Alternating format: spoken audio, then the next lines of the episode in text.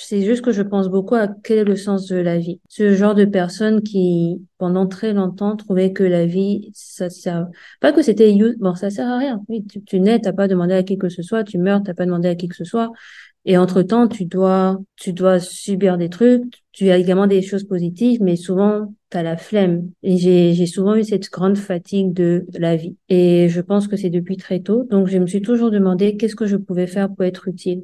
Je veux toujours faire des, quelque chose d'utile, en fait. Je veux pouvoir impacter. Je c'est pour ça aussi également que je suis rentrée en Côte d'Ivoire, parce que dans mes grands rêves euh, d'adolescence, il y a l'envie de pouvoir venir aider et apporter sa pierre au, au pays. Et, donc, et maintenant, je vais apporter ma pierre à l'écosystème tech en Afrique. Donc, il y a toujours ce besoin de vouloir être utile. Et comment tu te trouves, comment tu peux être utile, c'est à travers le travail que tu fais. Donc, j'ai passé beaucoup, beaucoup de temps à toujours me demander quel est le sens de ma vie, euh, pourquoi je suis venue sur cette terre, qu'est-ce que je dois faire pour, pour pouvoir euh, rendre ce moment utile, en fait. Et c'est pour ça que je pense autant à ma carrière professionnelle, parce que c'est intrinsèquement lié avec, pour moi, la raison pour laquelle je suis en vie.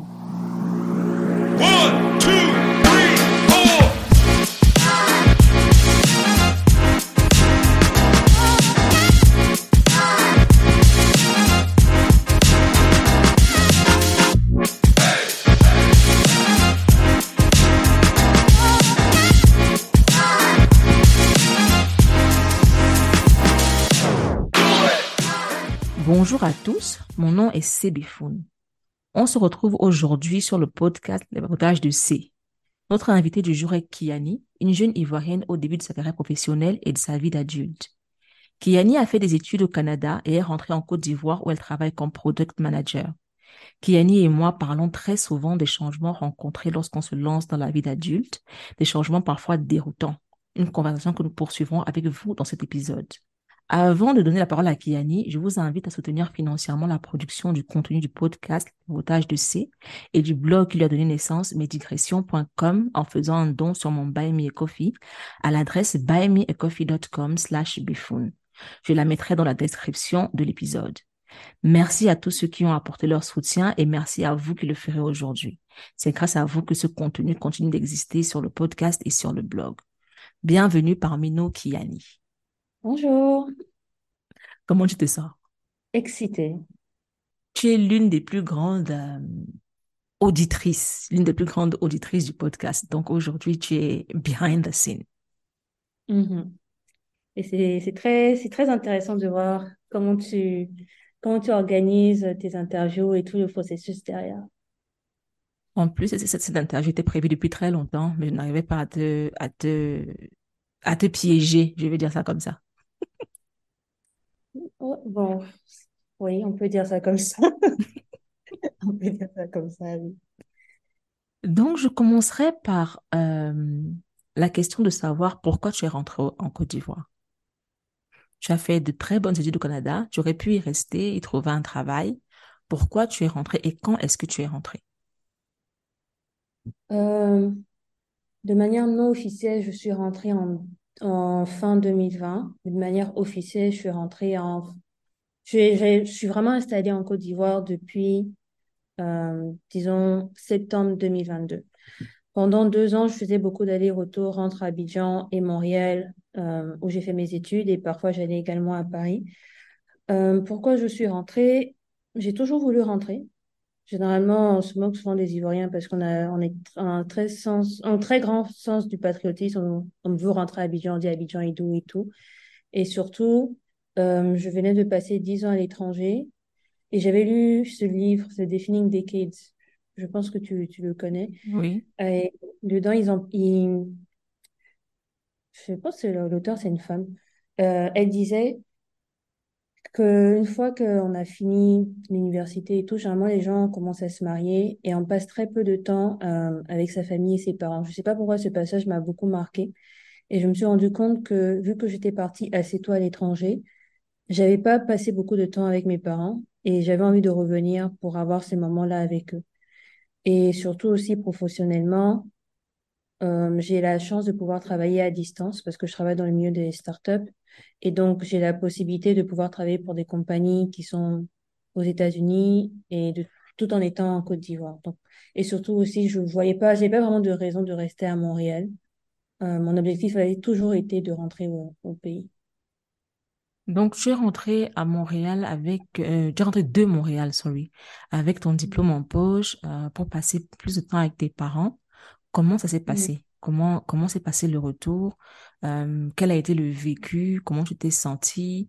Euh, quels sont les, les obstacles? Du moins, quels sont les avantages que tu as trouvés à être en Côte d'Ivoire? Quels sont les obstacles auxquels tu t'es euh, heurté? Les avantages, la vie est moins chère, la vie est plus simple. Enfin, la vie était plus simple. Maintenant, ce n'est plus forcément le cas vu que j'ai mon appartement. Mais avant, la vie était plus simple et surtout, euh, j'ai pu avoir des conversations avec mes parents qui m'ont beaucoup édifié. Donc, c'était utile dans ce sens-là. Et je sais que c'est quelque chose que je vais toujours chérir plus tard. Le fait d'avoir pu passer autant de temps avec eux et d'être plus proche physiquement d'eux. Maintenant, étant donné que je suis habituée à une certaine liberté après avoir passé autant de temps à l'étranger, je dirais euh, rentrer à la maison et avoir les parents qui, naturellement, euh, sont protecteurs, qui t'es chez eux, donc ils ont leurs règles, ils ont certaines habitudes aussi que tu avais quand tu étais adolescente. Euh, devoir me réadapter à tout ça, ça m'a, c'était pas forcément fun. Raison pour laquelle j'ai pris ma liberté. Là, je suis à 10 minutes de chez eux, mais quand même, le fait d'avoir mon propre appartement, c'est c'est bien, c'est bien mieux en fait pour nos relations des deux côtés. Avant de commencer l'épisode, on parlait de, de, de la vie d'adulte. Euh, tu me parlais du fait que depuis que tu vis seule, tu as euh, une, une tendance ou une envie de rester seule. Toi qui étais, qui sortais beaucoup, qui aime avoir du monde autour de toi, aujourd'hui, tu préfères être centré sur toi. Est-ce que tu sais pourquoi ça arrive? Non, je sais pas, justement, j'essaye de comprendre parce que ça va à l'opposé de, de mes principes. C'est même pas que je suis quelqu'un qui aime sortir, c'est j'aime être entourée des personnes à qui je tiens. Et par exemple, j'ai beaucoup passé de temps avec ma cousine ou avec euh, deux, trois amis que j'apprécie véritablement. Et je cherche généralement à créer des souvenirs, donc à sortir de chez moi pour aller. Je collecte des souvenirs comme, comme les, les gens collectent des Pokémon. Donc, parce que pour moi, c'est important d'en avoir et d'en créer. Mais par exemple, ces deux dernières semaines, on m'a invité à des sorties, on m'a proposé des activités. Et à chaque fois, j'annulais à la dernière minute et je restais juste allongée sur mon canapé, euh, à traîner chez moi sans rien faire de particulier. Je me sentais bien. Par exemple, là, je me sens en paix, je me sens, euh, je me sens calme, alors que j'ai rien fait de mon week-end. Et c'est vraiment différent de, de comment je me sentais il y a deux ans, par exemple. Deux ans, j'irais sur Instagram, je voyais les gens sortir, je les gens faire des activités avec leurs amis. Je me dis, ah, mais il faut que je sorte également. Alors que là, je, je ne fais rien et je suis heureuse. Et j'ai pas encore identifié la raison. Je sais pas si c'est une bonne chose ou une mauvaise chose. Qu'est-ce que t'en penses? Je peux te donner un essai de, de raison. Mhm. C'est tout simplement l'âge. C'est l'âge et le fait de vivre seul. Généralement, euh, ça c'est quelque chose qu'on dit souvent. Quand on vit avec les parents, on a cette autorité sur nous. C'est-à-dire que on a une autorité sur nous et c'est lourd. Euh, c'est pas, on veut sortir, pas parce, pas, forcément parce qu'on aime euh, sortir, mais parce qu'on on respire quand on est dehors.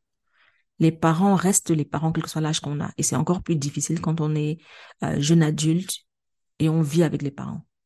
Quand on est seul, on est maître de soi, on est maître de son espace. On a, on, peut rester chez soi et respirer. On peut être bien avec soi-même. On peut se retrouver avec soi-même et passer du temps avec soi-même et apprécier sa propre compagnie. C'est tout simplement l'âge. Aujourd'hui, pour me faire sortir de chez moi, il en faut beaucoup. Mais alors, il faut que ce que tu me proposes, déjà, je sors pour un maximum de cinq personnes, pas plus. Pour me faire sortir de chez moi, mais c'est tout un sport. Je, je- déjà, je sors pas la nuit. Je sors pas la nuit. Euh, je vais pas dans un endroit bruyant. Moi qui aimais les boîtes de nuit, qui passaient, oh là là, je pouvais, je pouvais, pas que je pouvais, je l'ai fait. J'ai escaladé le portail pour aller en boîte de nuit parce que c'était, c'était un must. Mais aujourd'hui, tu m'emmènes dans un truc bruyant, c'est non, non, non. On peut même pas discuter, c'est pas possible. Donc, c'est juste l'âge. Ouais, mais est-ce que, enfin, je sais que c'est pas forcément une mauvaise chose. Par exemple, tu vois, j'aime rencontrer de nouvelles personnes, j'aime découvrir de nouvelles choses. Et ça va, en fait, c'est juste que ça va en, c'est à l'opposition de, à l'opposition, à l'opposé. euh, de comment je, je me suis toujours dit que je devais vivre ma vie. Surtout maintenant que j'ai la liberté totale pour pouvoir la vivre comme je le souhaite. C'est juste, euh, je trouve juste ça in- intriguant comme, comme moment, en fait. Est-ce que tu acceptes que la vie, ce sont les, sais- sont des saisons? Peut-être qu'avant, tu avais des besoins qu'aujourd'hui, tu n'as plus. Ouais, c'est possible. C'est possible. Mais j'essaie de, je, je, je résiste pas à cette envie, tu vois. Je, je l'accepte, je la, je la prends et je vais voir ce que ça donne. Je vais voir si ça va durer. Mais je trouve ça fascinant comment chaque étape de la vie, on change, en fait. Tout en, je sais pas si toi, ça te fait ça, parce que bon, j'ai lu tes, je lis tes articles, je, je sais un peu ton, ta progression, euh, ta- comment on dit en anglais, your journey. Et comment tu, comment tu, tu vis ces différents chapitres? Parce qu'on a vraiment l'impression que toi, par contre, tu passes d'un extrême à un autre parfois. Genre, t'es passé à vouloir être sœur, t'es après à sortir beaucoup, euh, après à prendre vraiment ta vie professionnelle euh, plus sérieusement. Pendant, t'as passé une longue période sans voir qui que ce soit, sans relation. T'as vraiment, t'as vraiment expérimenté beaucoup de choses. Comment tu te sens, en fait, à chaque fois que tu rentres dans ces nouveaux chapitres? Est-ce que également tu as l'impression qu'au fond de toi, c'est toujours la même personne ou tu as l'impression que c'est deux personnes différentes? Genre, tu as été des personnes totalement différentes. Je vais répondre à la première question d'abord. Euh, comment est-ce que je me sens quand ces changements se, se présentent? Très mal. Très mal. Euh, et c'est une des raisons pour lesquelles j'écris dessus. Parce que ça me permet de réfléchir, de savoir ce qu'il y a dans ma tête, d'analyser et et d'évaluer comment je me sens. Mais aucun changement ne- n'est arrivé j'ai été en paix avec. Jamais. Jamais. Généralement, j'essaie même de m'accrocher à la personne que j'ai été euh, à la réalité que j'avais parce que c'est c'est mon confort, c'est ce que je connais. Euh, donc tout changement est toujours très violent pour moi. Et très bizarrement, c'est vrai que j'ai vécu des extrêmes, mais vraiment des extrêmes. Mais je peux t'assurer que rien n'a jamais été facile. Rien, rien n'a jamais été facile. Par exemple, euh, partir de de de la vie en famille à la vie toute seule.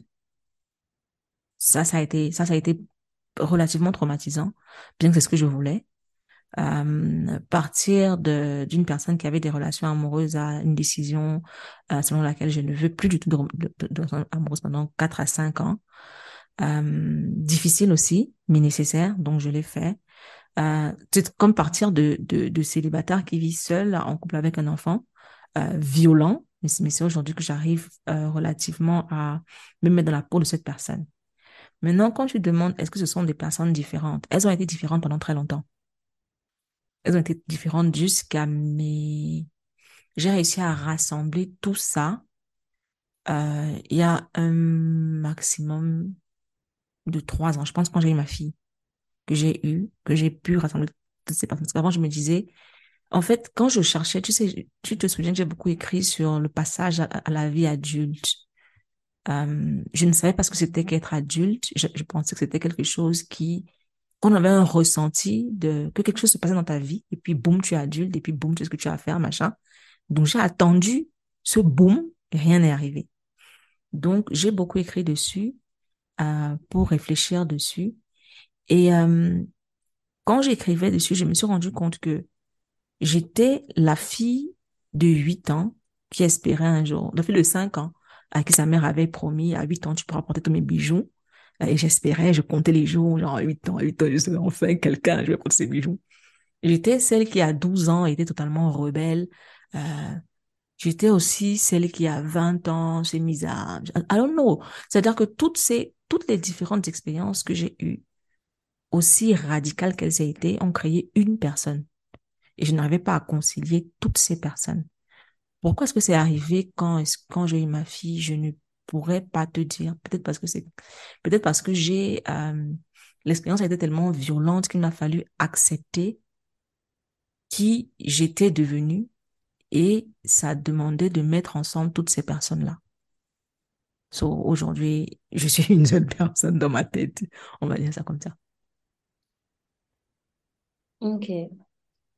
C'est marrant parce que beaucoup de personnes, des gens qui ne sont pas proches de moi, ne se rendent pas forcément compte. Mais moi, je sais que j'ai beaucoup changé durant les, dix dernières années.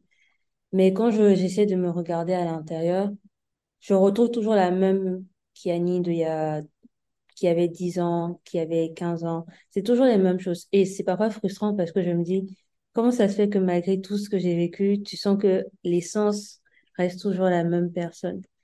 Donc, je me demandais si pour toi, tu, tu sens que cette essence est toujours là, en fait, malgré, et c'est juste que, en fait, tu as enrichi ta personne de toutes ces expériences en devenant une meilleure personne. Mmh, non. Ces personnes-là ont vécu très longtemps avec moi, mais aujourd'hui, elles sont mortes. Ça, je peux le dire. Euh, oui, elles sont mortes. Hmm. Et qu'est-ce que tu, qu'est-ce que, ok, ok, autre question alors. Si tu veux dire les trois, si tu veux prendre tous les différentes bifounes du passé, Mhm. quelles sont les trois leçons que tu as pris d'elles, les trois plus grandes leçons que tu as pris d'elles avant de les tuer? Parce qu'on, bon, pas Oui, que tu les, les tuer, on peut dire ça. Tu, oui, tu définitivement. j'ai plus besoin de Euh, toi, tu me saoules, casse-toi. Genre, qu'est-ce que tu as pris d'elles? hmm, Waouh, ça c'est une question tellement profonde. Qu'est-ce que j'ai pris d'elles?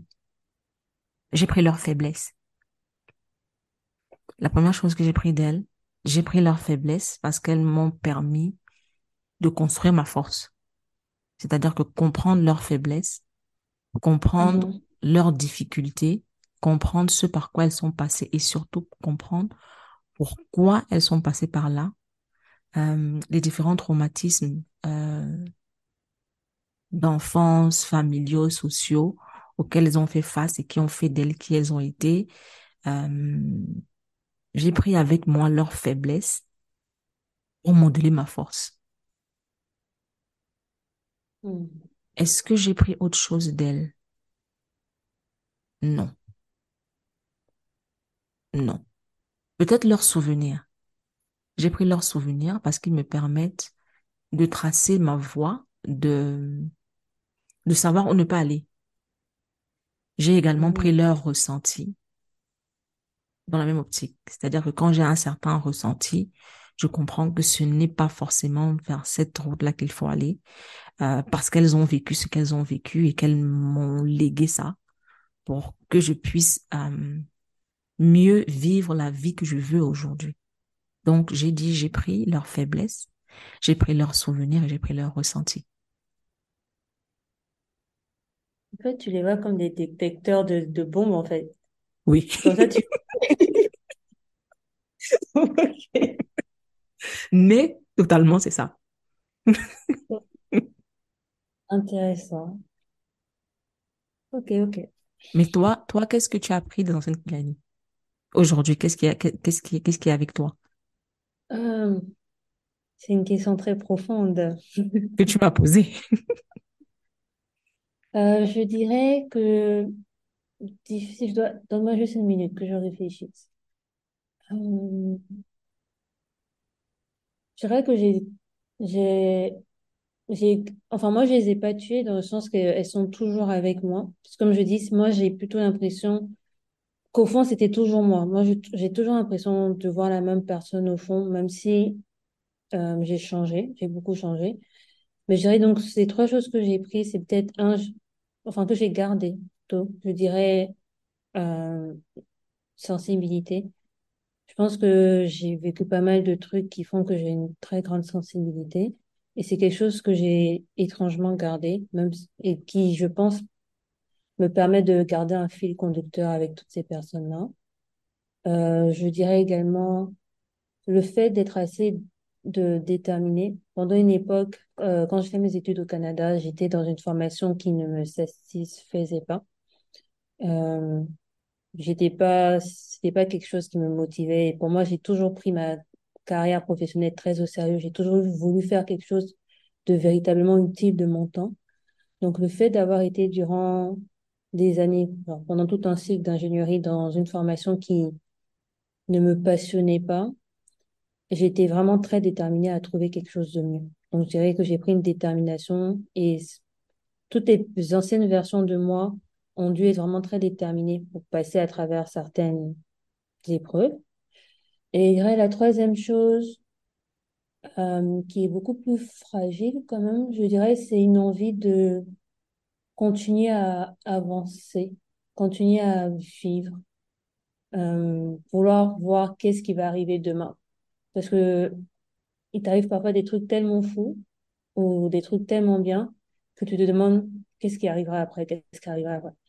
Donc, je dirais que c'est quelque chose que j'ai pris. Par exemple, quand je vois toutes les différentes personnes que j'ai été, je me dis, euh, j'aurais pas cru que j'aurais pu faire ça, genre il y a deux ans. Et à chaque fois, je me dis la même chose. Donc là, par exemple, je me dis, dans deux ans, qu'est-ce que je serais capable de faire que je pensais pas que j'étais capable de faire? Aujourd'hui, tu entres de plein fouet dans la vie d'adulte. Qu'est-ce que tu vis qui te fait dire aujourd'hui, je suis une adulte? Meubler un appartement. C'est cher. Est-ce que tu te sens chez toi? Oui, totalement. Ça m'a pris du temps. On en avait même discuté. Je te disais que je pas chez moi. Et effectivement, quand tu commences à préparer, euh, quand tu remplis ton frigo, et je pense que c'est juste le fait de passer quelques nuits et tu te rends compte que tu es toute seule. Mais là, c'est, je suis contente quand j'arrive chez moi. Je me sens en paix. C'est vraiment un endroit qui est comme un havre de paix pour moi. Pour toi, ça, ça, ça marque quelle étape de ta vie d'adulte, d'avoir ton propre appartement? Euh, quelle étape? J'ai l'impression que, et ça revient à ce qu'on disait tout à l'heure quand je parlais de ce sentiment de me sentir bien seule, j'ai souvent eu l'impression que j'avais besoin d'autres personnes, euh, que j'avais besoin d'être entourée. euh, c'était un besoin important. Et là, j'ai l'impression que le fait d'avoir pris mon propre appartement, ça marque un chapitre où je me sens bien avec moi-même. Et c'est difficile à expliquer comme sentiment, mais c'est un petit peu ça. Est-ce que tu te sens adulte? Est-ce que, est-ce que tu te- est-ce que tu te réveilles le matin et tu sens que Kiani est adulte? À 80%, je dirais. Pourquoi encore total. 80%? Parce que je dépends parfois des autres. Genre, je, je- parce que je suis pas seule, seule. Tu vois, j'ai mes parents à côté. Euh, par exemple, là, j'ai plus de liquide vaisselle. Je sais que je vais aller en voler chez eux. Euh, j'ai pas mon compte Orange Money qui marche pas. Je vais demander à un ami de, de payer mes factures et je le rembourse. En fait, je suis, je me sens pas totalement adulte parce que je peux pas tout gérer. Je, je peux, je pourrais gérer tout, tout seul, mais je m'appuie encore sur des personnes que j'ai autour de moi pour m'aider à faire certaines choses. Et je pense que tu es un adulte quand tu, tu peux passer trois mois et toute seule et tu es capable de tout jouer, de tout gérer. Mais est-ce que voir la vie d'adulte comme ça, ce n'est pas euh, t'exposer à, à une espèce de surmenage mental? Parce que je pense que euh, avoir des gens autour de soi qui peuvent nous épauler quand on a besoin, c'est important. Par exemple, Mhm. euh, moi, je mange chez ma sœur. Oh, oui, oui. Et pour, et pour te dire à quel point, parce que quand je dis manger chez ma soeur, c'est-à-dire que, bon, c'est vrai que je pas vu depuis un petit moment à cause de nos, de nos, de nos, euh, de nos obligations professionnelles. Mais quand ma soeur fait un mets camerounais, j'ai une marmite parce que je sais pas cuisiner ça. Donc, il faut bien que je mange. Donc, quand elle cuisine quelque chose, elle, me- elle m'envoie la nourriture par son chauffeur ou, alors elle vient déposer chez moi. Ou alors elle me dit passe prendre. Ou alors envoie-moi un livreur. Mais je ne me sens pas moins adulte parce que I need people, I need her. Et c'est normal, je pense. Et c'est normal aussi que, que je sois là pour elle. Parce que si tu dis qu'être adulte, c'est euh, ne pas avoir besoin des gens, est-ce que ça signifie que tu, que tu considères que ceux qui ont besoin de toi ne sont pas des adultes? Euh, non, mais je pense que c'est différent parce que je pense que, en fait, ce que je, mon ressenti, c'est plus, je me suis pas encore totalement prouvé que je suis capable de pouvoir m'occuper de moi toute seule. Et je pense que je ressens ça plus, c'est plus au niveau financièrement. Pour le moment, je suis financièrement indépendante et tout, mais j'ai l'impression, peut-être c'est à cause d'In- d'Internet, hein, je vois les gens qui parlent de lui, de plans financiers, de, je, tu vois, Immigrant Économe, je la suis sur Instagram, et quand elle, parle de tous ces budgets qu'elle fait, j'ai l'impression que c'est ça pour moi être adulte, tu vois. Moi, pour le moment, j'ai l'impression que je demande encore beaucoup de conseils, par exemple, à mon père ou à, ma grand, à mon grand frère par rapport à, à tous ces sujets-là. Mais c'est vrai que ça fait pas de moi une personne qui n'est pas une adulte. Mais j'ai l'impression que les autres, si par, bien sûr, ils vont demander des conseils, ils vont avoir besoin de mon aide. Mais si je suis pas là, ils sont capables de le faire tout seuls. Moi, j'ai l'impression que je ne me suis pas encore prouvé que je suis capable de gérer tout ça toute seule. Donc, ça me donne l'impression que je ne suis pas encore totalement adulte, adulte. Je sais pas si tu vois ce que je veux dire. Pour te rassurer, et je sais très bien qu'avec cet, cet épisode, Immigrant Économe est passionné. Passionné par tout ce qui est euh, gestion de- des finances personnelles. Donc, si tu suis son modèle, ça va être compliqué. Parce qu'en fait, je veux dire, si tu, tu, tu te dis être à son niveau, c'est ce qui fera de moi Kiani adulte. My dear, cette fille est passionnée par les, par la gestion des finances personnelles. Tu sais, parfois, elle poste des trucs, je regarde, je me dis, non, aujourd'hui, non, aujourd'hui, j'ai pas envie d'être, j'ai pas envie d'être sérieuse aujourd'hui. Parce qu'elle me stresse. C'est du genre, elle est tellement, la go est bam, bam, bam, bam, bam. Elle est Mhm. focus, focus. Et je me dis, hmm, je, je suis focus quand même, mais ça, c'est, faux. Non, c'est sûr que bon, après, on peut pas, on peut pas être parfait. Mais je pense que j'ai besoin de me prouver que je peux totalement m'occuper de moi, même si c'est un peu bête de le dire, parce que je m'occupe seule de moi actuel- actuellement. Mais je sais pas, peut-être c'est comme toi, j'ai j'ai l'impression qu'il doit y avoir un déclic pour me dire oui que je suis adulte. Donc je disais peut-être que c'est comme toi, je pense qu'il doit avoir une sorte de déclic qui va me dire oui, là t'es une adulte. Euh, donc je cherche le déclic. Il ne viendra pas. Tu Non, tu il ne tu viendra pas. hein. C'est quand j'écoutais un de tes podcasts que tu étais en train de dire oui, euh, tu te rendais compte que tu n'es pas une adulte, tu as pris un appartement et tout. Je me suis fait, ah, peut-être qu'il est temps pour moi aussi de faire ça pour que je me sente euh, plus euh, responsable. Mais je t'assure, euh, quand tu parles de ça, c'est vrai que quand je repense à ce, à ce moment-là, c'était quand même difficile, hein, parce que je me, je me suis retrouvée à, c'était quoi, j'avais quoi, 31 ans? C'était 31 ou 32, je sais plus. Anyway, I'm old, so 31 ou 32, je sais plus. Mais après 30 ans, en fait, après 30 ans, je me suis dit, mais je n'ai toujours pas eu le boom, tu es adulte. J'ai toujours en moi celle de 5 ans, celle de 8 ans, celle de 12 ans. À quel moment est-ce que l'adulte va naître? Je me suis dit, OK, d'accord, ce que je vais faire, c'est que je vais faire les choses d'adulte et puis je vais voir ce que ça va donner. C'est comme ça que je me suis dit, OK, je prends un appartement. OK, je cherche enfin un boulot qui, qui est digne de ce nom. Je, je, je cesse de, sauter partout parce qu'en fait, tu, tu sais qu'avant, euh, pour moi, le travail, c'était plus euh, être passionné par ce que je fais et apprendre de nouvelles choses. Dès que je cesse d'apprendre de nouvelles choses, je me barre. Donc, j'avais pas ce sentiment de il faut que j'ai un travail, il faut que j'ai des revenus constants, il faut que il faut, il faut une stabilité. Non, non, non. Je papillonnais. Donc, je me suis dit, on va essayer ça. Euh, on va essayer d'avoir un appartement, on va essayer d'avoir un travail. Juste après, je me suis mise en couple. Juste après, j'ai eu ma fille. Euh, bon, après, quand tu as un enfant, quand même, tu te sens adulte. Je vais te dire que là, tu ne pas adulte. C'est mort pour toi. Tu as le devoir. Non, je, pas une question de choix, de machin, de réflexion. C'était non, écoute, euh, euh, c'est fini ça. Now, tu as quelqu'un à charge, tu es adulte, point. Pour moi, être adulte, c'est être res- responsable d'une personne et d'abord commencer par être responsable de toi et de réussir à te prendre en charge. Si on regarde juste la définition, je- oui, je suis une adulte parce que je suis à ma charge. Mais, je vois, je vois l'air sur le visage, mais, vas-y, mais, j'ai toujours l'impression que je j'arriverais pas à m'en sortir si j'avais pas des personnes si j'avais pas des personnes autour de moi. Euh, et peut-être que j'ai besoin de me prouver que je peux y arriver, même s'il y a personne autour. Mais je suis reconnaissante d'avoir la chance d'avoir des gens autour, comme la cuisinière de mes parents qui m'appelle quand le foufou est prêt parce qu'elle sait que c'est mon plat préféré. Je vais pas dire non à ça.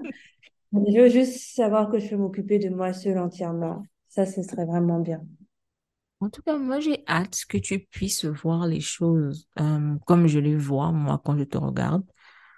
Je vois une euh, jeune dame qui a toujours, mais alors, dès le premier jour où on s'est parlé, Kiani, tu m'as montré à quel point l'acquisition de connaissances et la carrière professionnelle, c'est important pour toi.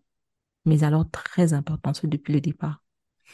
Mhm. Je vois également une personne qui a pris la décision consciente de quitter euh, un, un, je veux dire, un univers où les choses sont plus simples, sont, euh, par exemple, l'accès au, au, au- comment aux avantages sociaux, euh, la qualité de vie. Tu as quand même pris la décision consciente de dire, je rentre chez moi. Je Mhm. rentre chez moi, ce n'est pas quelque chose de facile. Je rentre chez moi parce que je veux être à côté de mes parents, parce que je veux être chez moi. Je vois également une personne qui a dit, malgré, malgré le refus des parents qui veulent toujours que nous restions des bébés, je vais chez moi.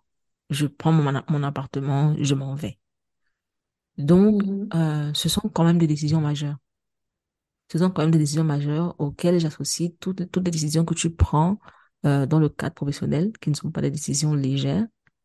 Je ne pense pas qu'une adolescente puisse faire la même chose. Oui. Dans ce sens-là, je suis d'accord avec toi.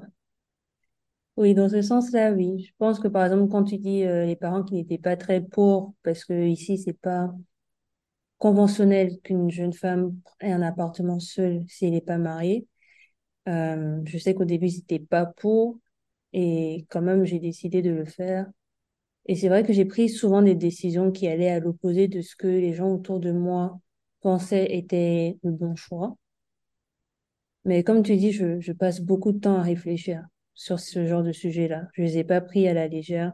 Même euh, pour l'appartement, j'en ai discuté avec toi. Pour ma carrière professionnelle, j'ai passé, comme je dis, j'ai passé des années à réfléchir. Là, peu importe ce que qui que ce soit me disait, je, je, je me faisais confiance pour prendre ces décisions-là. Donc, ouais. Donc, comment est-ce que tu as aussi confiance en toi pour prendre des décisions majeures de la sorte, mais tu te dis quand même que it's not enough? Ça, c'est une très bonne question. Euh, je sais pas, peut-être, euh, ça me fait penser, j'écoutais un podcast cet après-midi Euh, c'est un podcast sur le product management et c'est un monsieur qui parlait du fait que lorsque tu as des forces, tu as tendance à ne pas te rendre compte que c'est des forces parce que pour toi c'est naturel. C'est comme tu vas voir un poisson et tu vas lui dire ah mais tu nages très bien mais pour le poisson c'est normal qu'il nage très bien. J'ai souvent eu des personnes qui me font des remarques ah oui ils trouvent que c'est vraiment super que j'ai changé de profession alors que c'était pas évident et tout. Pour moi, j'avais pas le choix. Enfin, j'avais pas le choix de faire ça. C'était soit ça, soit, soit je meurs dans ma tête. Donc, euh, pour moi, je vois pas ça comme quelque chose euh, de particulier. C'est juste, c'était le moment venu, c'était les décisions que j'avais à prendre et il n'y avait pas d'autres alternatives. S'il, y a euh, une chose, tout à l'heure je l'ai déjà dit, s'il y a une chose sur laquelle tu es très regardante, c'est ta carrière professionnelle. Quand est-ce que tu as commencé à réfléchir à ça et pourquoi? Je pense depuis que j'avais 11 ans, en sixième, euh, parce que, en fait, pour, en fait, pour expliquer, c'est juste que je pense beaucoup à quel est le sens de la vie. Ce genre de personne qui, pendant très longtemps, trouvait que la vie, ça sert, pas que c'était, bon, ça sert à rien. Oui, tu, tu nais, t'as pas demandé à qui que ce soit, tu meurs, t'as pas demandé à qui que ce soit. Et entre-temps, tu dois, tu dois subir des trucs, tu as également des choses positives, mais souvent, t'as la flemme. Et j'ai souvent eu cette grande fatigue de la vie. Et je pense que c'est depuis très tôt. Donc, je me suis toujours demandé qu'est-ce que je pouvais faire pour être utile. Et ça, c'est la grande tragédie de ma vie. Je suis quelqu'un, malgré tout ce que je fais, Je veux toujours faire quelque chose d'utile, en fait. Je veux pouvoir impacter. C'est pour ça également que je suis rentrée en Côte d'Ivoire, parce que dans mes grands rêves euh, d'adolescence, il y a l'envie de pouvoir venir aider et apporter sa pierre au, pays. Et, donc, et maintenant, je vais apporter ma pierre à l'écosystème tech en Afrique. Donc, il y a toujours ce besoin de vouloir être utile. Et comment tu te trouves, comment tu peux être utile, c'est à travers le travail que tu fais. Donc, j'ai passé beaucoup, beaucoup de temps à toujours me demander quel est le sens de ma vie, euh, pourquoi je suis venue sur cette terre, qu'est-ce que je dois faire pour, pour pouvoir euh, rendre ce moment utile, en fait. Et c'est pour ça que je pense autant à ma carrière professionnelle.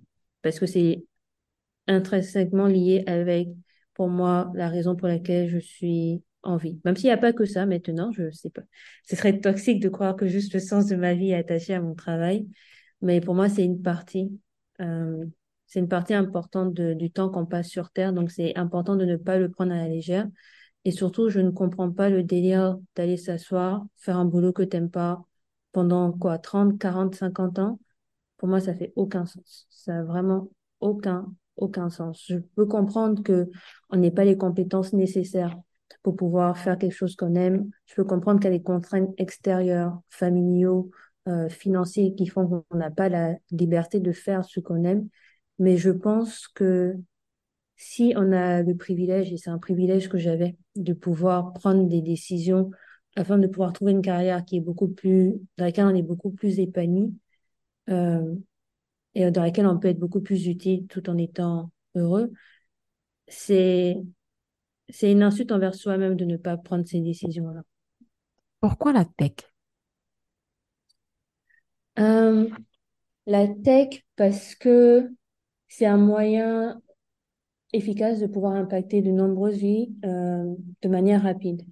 Avant, j'étais en ingénierie chimie et franchement, c'est pas que j'aimais pas, hein. c'est c'est intéressant.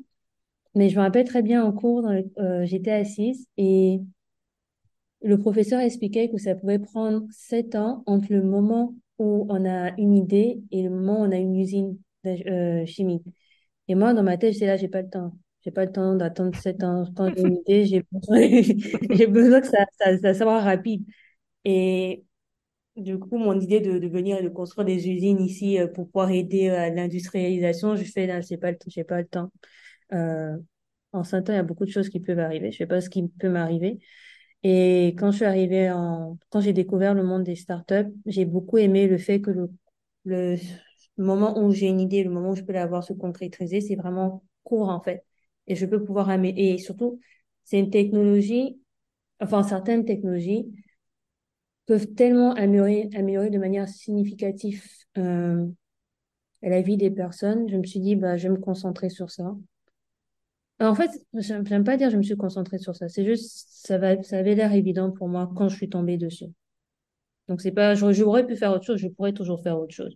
Peut-être que d'ici 20 euh, ans, je ferai autre chose, mais pour moi, ça m'a paru évident. C'est un moyen rapide de pouvoir impacter la vie de millions de personnes.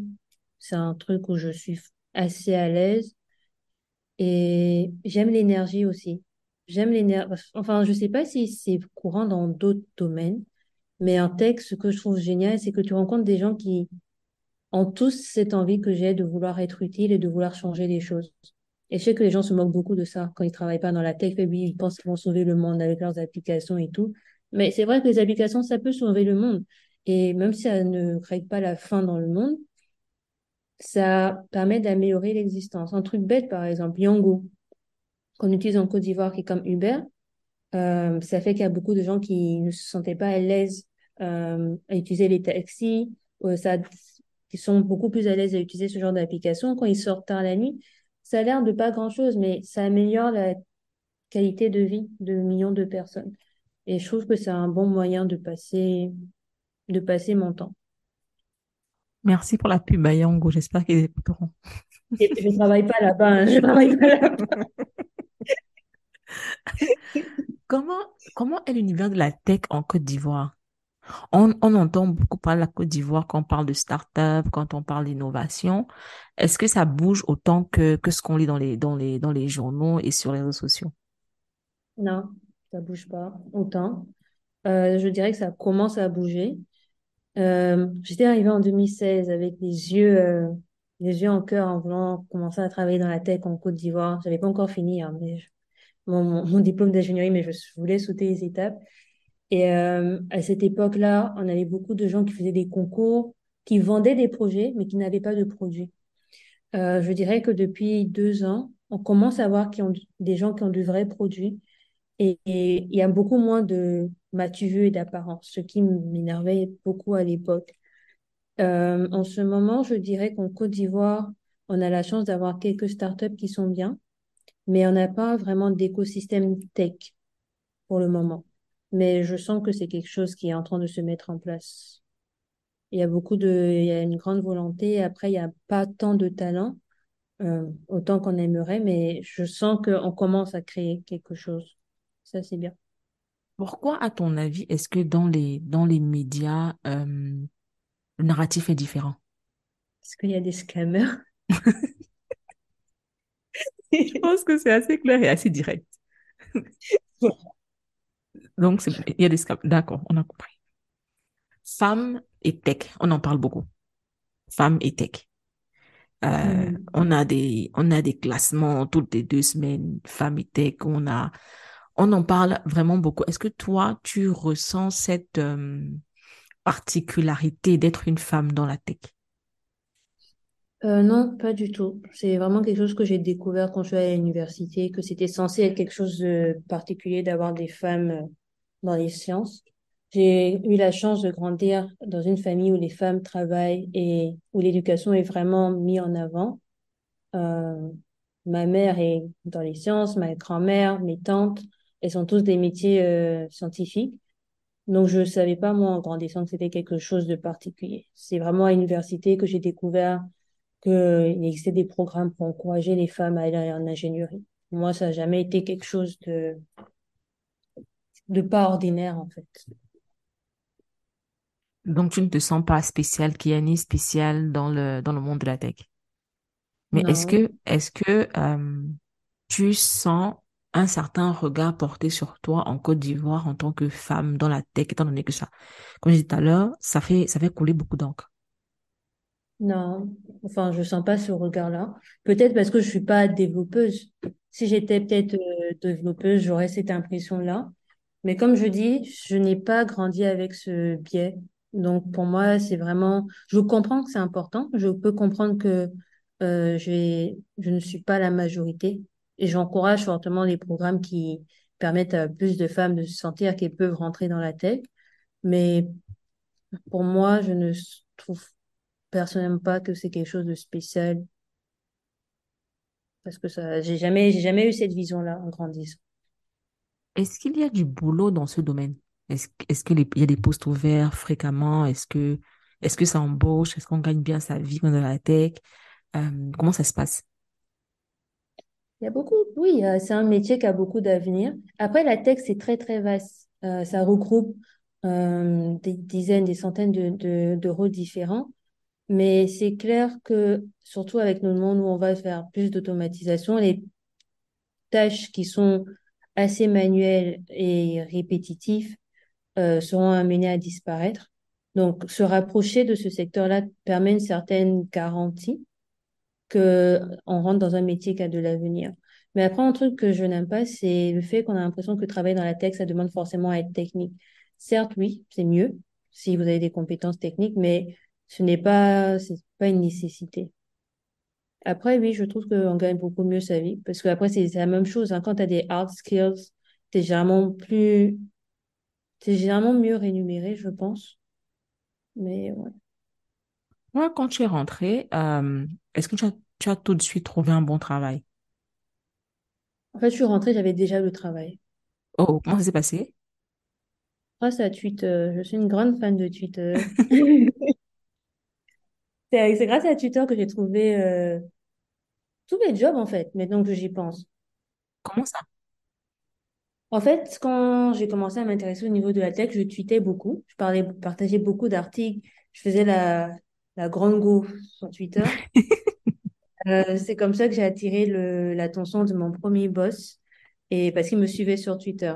Et il savait que, il m'a vu ma progression, en fait, quand je, j'ai commencé à apprendre à coder, quand j'ai commencé à parler de product management. Il a vu qu'il y avait un intérêt. Donc, c'est lui qui m'a écrit un DM et qui m'a dit, ah, on, recherche euh, une product manager. Et, enfin, non, je pense que c'est moi qui lui ai écrit en avril pour lui demander, ah, est-ce qu'il recherchait quelqu'un? Il m'a dit non, pour le moment, euh, pas pour le moment, parce qu'on était en plein le début de Covid. Et quelques mois plus tard, il m'a réécrit quand j'ai fini mon programme pour me dire, ah, on cherche quelqu'un en ce moment, est-ce que tu es toujours intéressé? Donc, c'est comme ça que j'ai trouvé le deuxième, le premier. Le deuxième job, c'est grâce à une amie euh, que j'ai rencontrée sur Twitter, Mylène. c'est elle qui m'a parlé du deuxième job. Et sans Twitter, on ne se serait pas rencontrés. Et le troisième job, euh, bah, c'est parce que, enfin, c'est pas vraiment parce que, mais j'ai connu, j'ai commencé à entretenir une relation avec le, fondeur de la compagnie grâce à Twitter, parce grâce à la newsletter que j'écrivais, je lui avais écrit euh, parce que j'écrivais un article. Et quand le moment est venu et que j'étais intéressée pour euh, joindre la compagnie, vu qu'on avait déjà cette relation, et je pense qu'il avait une certaine confiance euh, en mes compétences parce qu'il avait vu tout ce que je faisais, c'était vraiment plus facile. Mais oui, Twitter, Twitter, Twitter. Donc, en gros, tu es dans la tech et la tech t'est vraiment utile dans la vie, mm-hmm. surtout professionnelle. Oui. Tu sais, je disais à, je disais à quelqu'un, je sais plus, euh, il y a quelque temps, que je travaille dans le domaine de la gouvernance et de, et de l'action citoyenne grâce au blogging. Et la personne ne m'a pas cru. Les gens se rendent pas compte, hein. Franchement. C'est tellement simple, en fait. C'est vraiment simple. Mais c'est très, très simple, en réalité. C'est très simple. C'est très, très simple. C'est, c'est ce que je dis à tous mes proches, en fait. Écrivez en ligne, partagez vos centres d'intérêt, et c'est tellement plus facile d'attirer les opportunités vers vous quand c'est comme ça. C'est, moi, par exemple, si je compte changer de travail, et c'est comme ça qu'on s'est rencontrés, en fait, quand j'ai, pas quand s'est rencontrés, mais quand j'ai commencé à vouloir faire ton atelier, je te disais, je veux chercher, je cherche un job et je voulais écrire parce que je savais qu'en écrivant, j'augmentais mes chances, en fait, d'avoir des opportunités. Et c'est vraiment ce qui s'est passé. C'est vraiment ce qui s'est passé. Mais en réalité, je, comme tu dis, les gens ne se rendent pas compte. Euh, moi, j'étais dans un domaine totalement différent. J'étais dans le dans la traduction. Euh, j'ai un master en traduction et j'ai exercé comme traductrice pendant des années euh, jusqu'à ce que je commence à bloguer sur euh, la participation citoyenne, l'action citoyenne, euh, la redevabilité ce qui a, comme tu dis, attiré l'attention de, de, de, de, grandes organisations. Euh, Aujourd'hui, je me retrouve à travailler dans une très grande organisation euh, qui est axée sur la gouvernance, la redevabilité, les droits humains, mais c'est littéralement grâce au blogging. Et quand tu le dis, on, on, on, ne te croit pas, on te dit non, tu es chanceux, ou non, ou non ça, non, mais en fait, le, le, le, contenu que tu, que tu partages, c'est un track record, en fait. Ça montre aux gens que tu es insightful, que tu sais de quoi tu parles, euh, mm. et que tu peux, tu as vraiment la capacité de comprendre euh, les problèmes auxquels s'attaque euh, l'entreprise ou l'organisation ou whatever. Mais voilà, ça, ça semble, ça semble ne pas marcher quand tu dis aux gens que c'est ce que tu as fait. C'est toujours non, quel est ton secret? Ça veut pas être le blog, ça veut pas être ça. En fait, c'est ça. En fait, c'est ça. Aujourd'hui, par exemple, grâce à la digression, j'ai pu être un auteur publié parce que les gens ont lu ce que j'ai écrit, parce qu'ils m'ont dit viens contribuer à, telle ou telle euh, œuvre. Ouvrage, pas œuvre. Œuvre, c'est vraiment, ça fait vraiment Shakespeare. Ouvrage. Mais c'est justement parce que tu es présent que tu montres ce que tu sais faire. Et merci de faire de la, publicité à, à l'atelier d'écriture. Il sera relancé bientôt. Ah, mais allez-y, hein, franchement, je recommande. C'est, j'ai beaucoup appris. C'est, c'est, c'est vraiment, et je le recommande d'ailleurs quand les, quand les dates vont s'ouvrir, tu me dis, parce que je connais des gens qui pourront bénéficier de l'atelier. Mais c'est, la formule est simple, hein. Franchement, la formule est vraiment simple. Vu, mais vu que beaucoup de gens ne le font pas, c'est bien, les gens qui le font. Ils ont plus Ces derniers temps, tu parles beaucoup euh, d'intelligence artificielle. Pour toi, quel est le, quelles sont, quelles sont les perspectives pour nos dans nos réalités? Qu'est-ce que ça va nous apporter à nous? Parce que, par exemple, tu as, partagé une fois euh, une plateforme qui permet euh, la rédaction de textes. Est-ce que pour toi, l'IA, comme elle est aujourd'hui, comme elle est vécue, comme elle est conçue, comme elle est, comme on en fait l'expérience aujourd'hui, est-ce que ça, change quelque chose dans, dans nos réalités et est-ce qu'il y a de belles perspectives? Je pense que peut-être nous, à notre niveau, on ne se rendra pas compte des changements euh, dans les 5-10 prochaines années, mais ça va changer énormément de choses pour les générations qui sont plus jeunes, qui l'utilisent déjà. Euh, on avait fait un atelier avec, enfin, on a une communauté euh, tech en Côte d'Ivoire que j'ai fondée avec des amis et on a fait un meet-up dessus.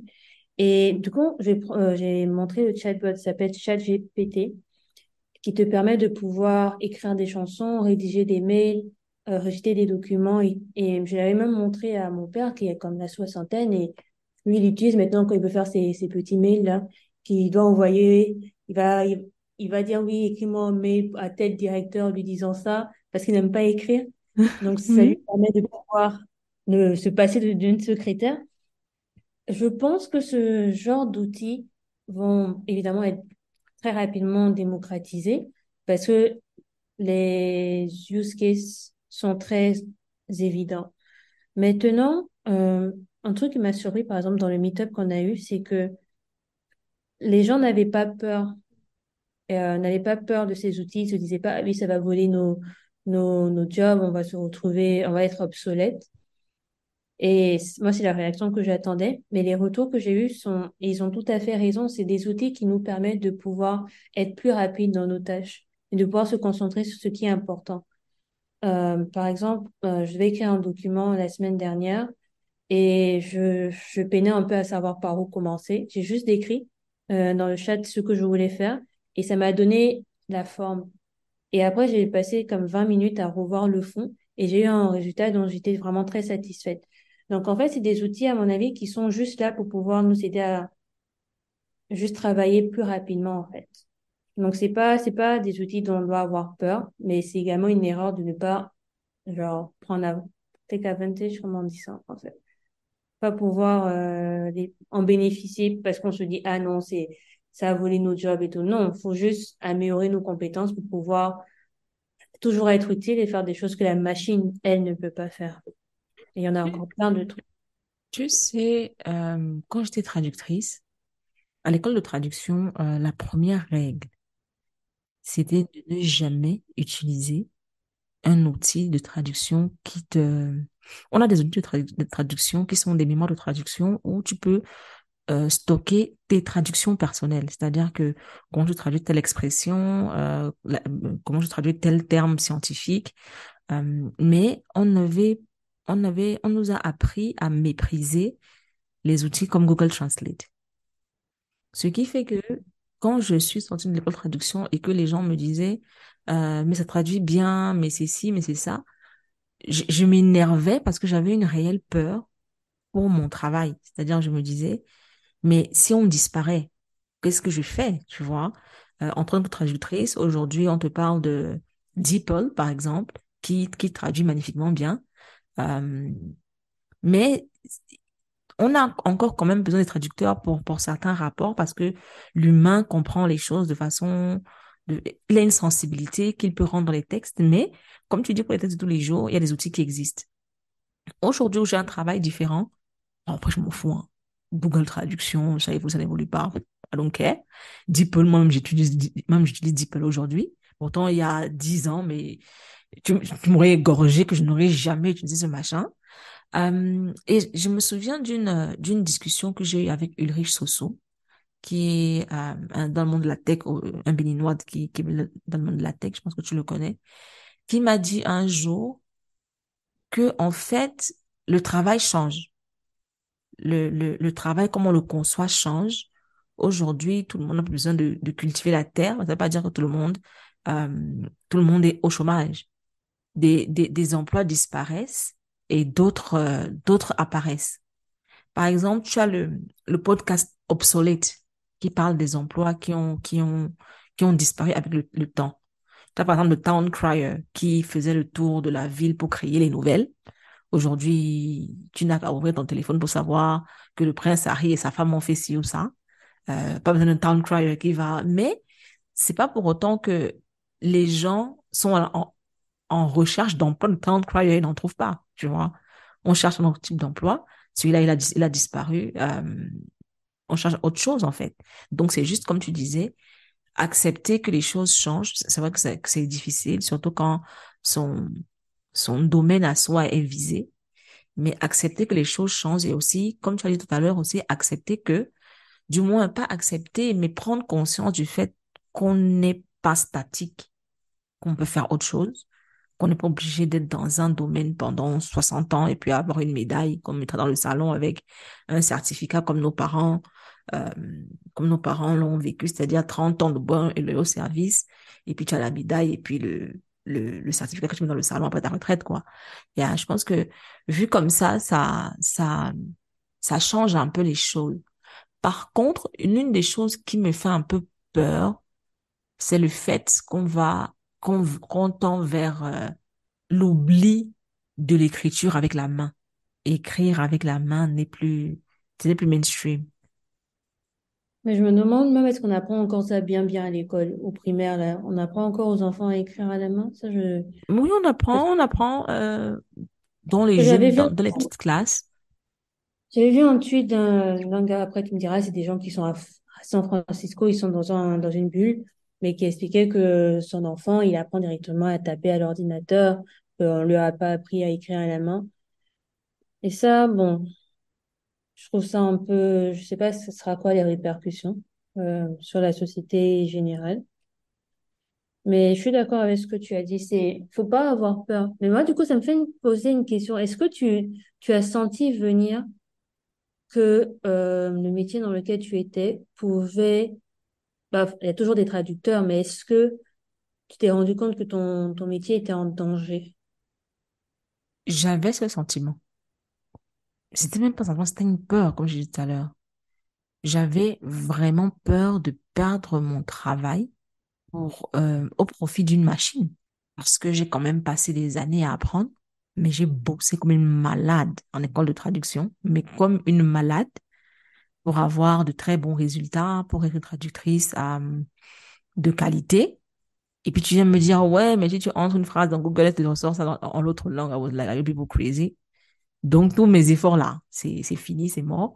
Mais après, il faut aussi dire qu'à cette époque-là, je n'avais pas, j'étais encore dans la, dans la, dans la mentalité, je veux dire, dans la, dans la vision selon laquelle un métier, c'est pour une vie. Mais tu vois, moi, ce que je trouve le plus inquiétant, euh, et on en a J'étais surprise qu'on a fait le meet-up que les, participants n'aient pas relevé ça. C'est le fait que, euh, enfin, ce qui m'inquiète, c'est le fait qu'ici, nos programmes sont déjà assez obsolètes. On apprend souvent aux gens, aux universités, euh, des compétences qui sont parfois pas mises à jour. Et tu vois, savoir que ton, tes professeurs vous disaient, oui, il faut pas utiliser Google Translate et tout, c'est parce que eux, ils ont la peur d'être remplacés. Mais cette peur qu'ils sont en train de donner aux étudiants, ça les ralentit. Parce que tu vas pas les dire, euh, maintenant, un traducteur, ah, n'utilise pas DeepL. Gars, t'es là pour souffrir. T'es pas là pour souffrir. tu mets ton truc, t'avances rapidement, tu relis, t'es capable parce que t'as, as, un cerveau de pouvoir faire mieux que DeepL, mais tu gagnes au moins tellement d'heures juste parce que tu as fait ça en premier, tu vois. Enfin, je me dis, et j'espère juste que, bon, j'espère, mais je n'ai pas beaucoup de, je n'espère pas grandement, mais j'espère que nos euh, systèmes éducatifs seront capables de pouvoir euh, ne pas créer une peur, en fait. Parce que la technologie ne doit pas, enfin, la technologie doit être crainte, mais c'est un allié, en fait. Et essayer de vouloir la ralentir et dire non, faut pas utiliser ça, ça va jamais marcher. Parce que les gens vont utiliser ce qui rend leur vie plus facile. Donc, tu, tu peux pas freiner ça. Quand tu dis ça, euh, effectivement, un professeur a une très grande influence sur ses élèves, ses étudiants, les personnes qu'il encadre, parce qu'il leur mmh. transmet sa vision, sa passion de la chose et aussi ses peurs. Tu vois, par exemple, nous, quand on est de l'école de traduction, euh, on avait tous, tous la même ambition, pratiquement tous en tout cas la même ambition, c'était travailler pour les ONG. C'est-à-dire que soit je travaille pour les ONG En fait, le sommet, c'était travailler pour les ONG, notamment l'ONU, même pas les ONG, euh, c'était pour travailler pour l'ONU. Euh, ça, c'était la consécration. Ou alors travailler pour la présidence, euh, ou dans une moindre mesure pour un ministère. Parce que euh, je pense que eux, bon, après, c'était déjà quand même âgé. À l'époque où on a ouvert l'école de traduction, euh, c'était vraiment pour former des gens qui allaient travailler dans les ministères, parce que le pays était bilingue, est bilingue le pays est bilingue, on avait besoin de, de gens qui puissent manier le français et l'anglais. Donc, c'était vraiment pour, euh, pour, pour, pour ces besoins-là. Travailler à la présidence, travailler dans les ministères. Et puis, pour ceux qui euh, s'expatriaient, travailler à l'international, c'est-à-dire l'ONU et whatever. Et effectivement, des années après, mais alors, après les années 2000, hein, je parle des gens qui ont, qui, qui sont, qui, qui, qui ont été formés dans les années 80, 90, euh, après les années 2010, 2000-2010, qui nous disait encore, c'est pour les ministères en fait. Et même pour te dire nos stages, nos stages de, de fin de master, c'était dans les ministères. On était assigné à des ministères où euh, un traducteur euh, du ministère nous encadrait et nous apprenait comment ça fonctionne dans les ministères.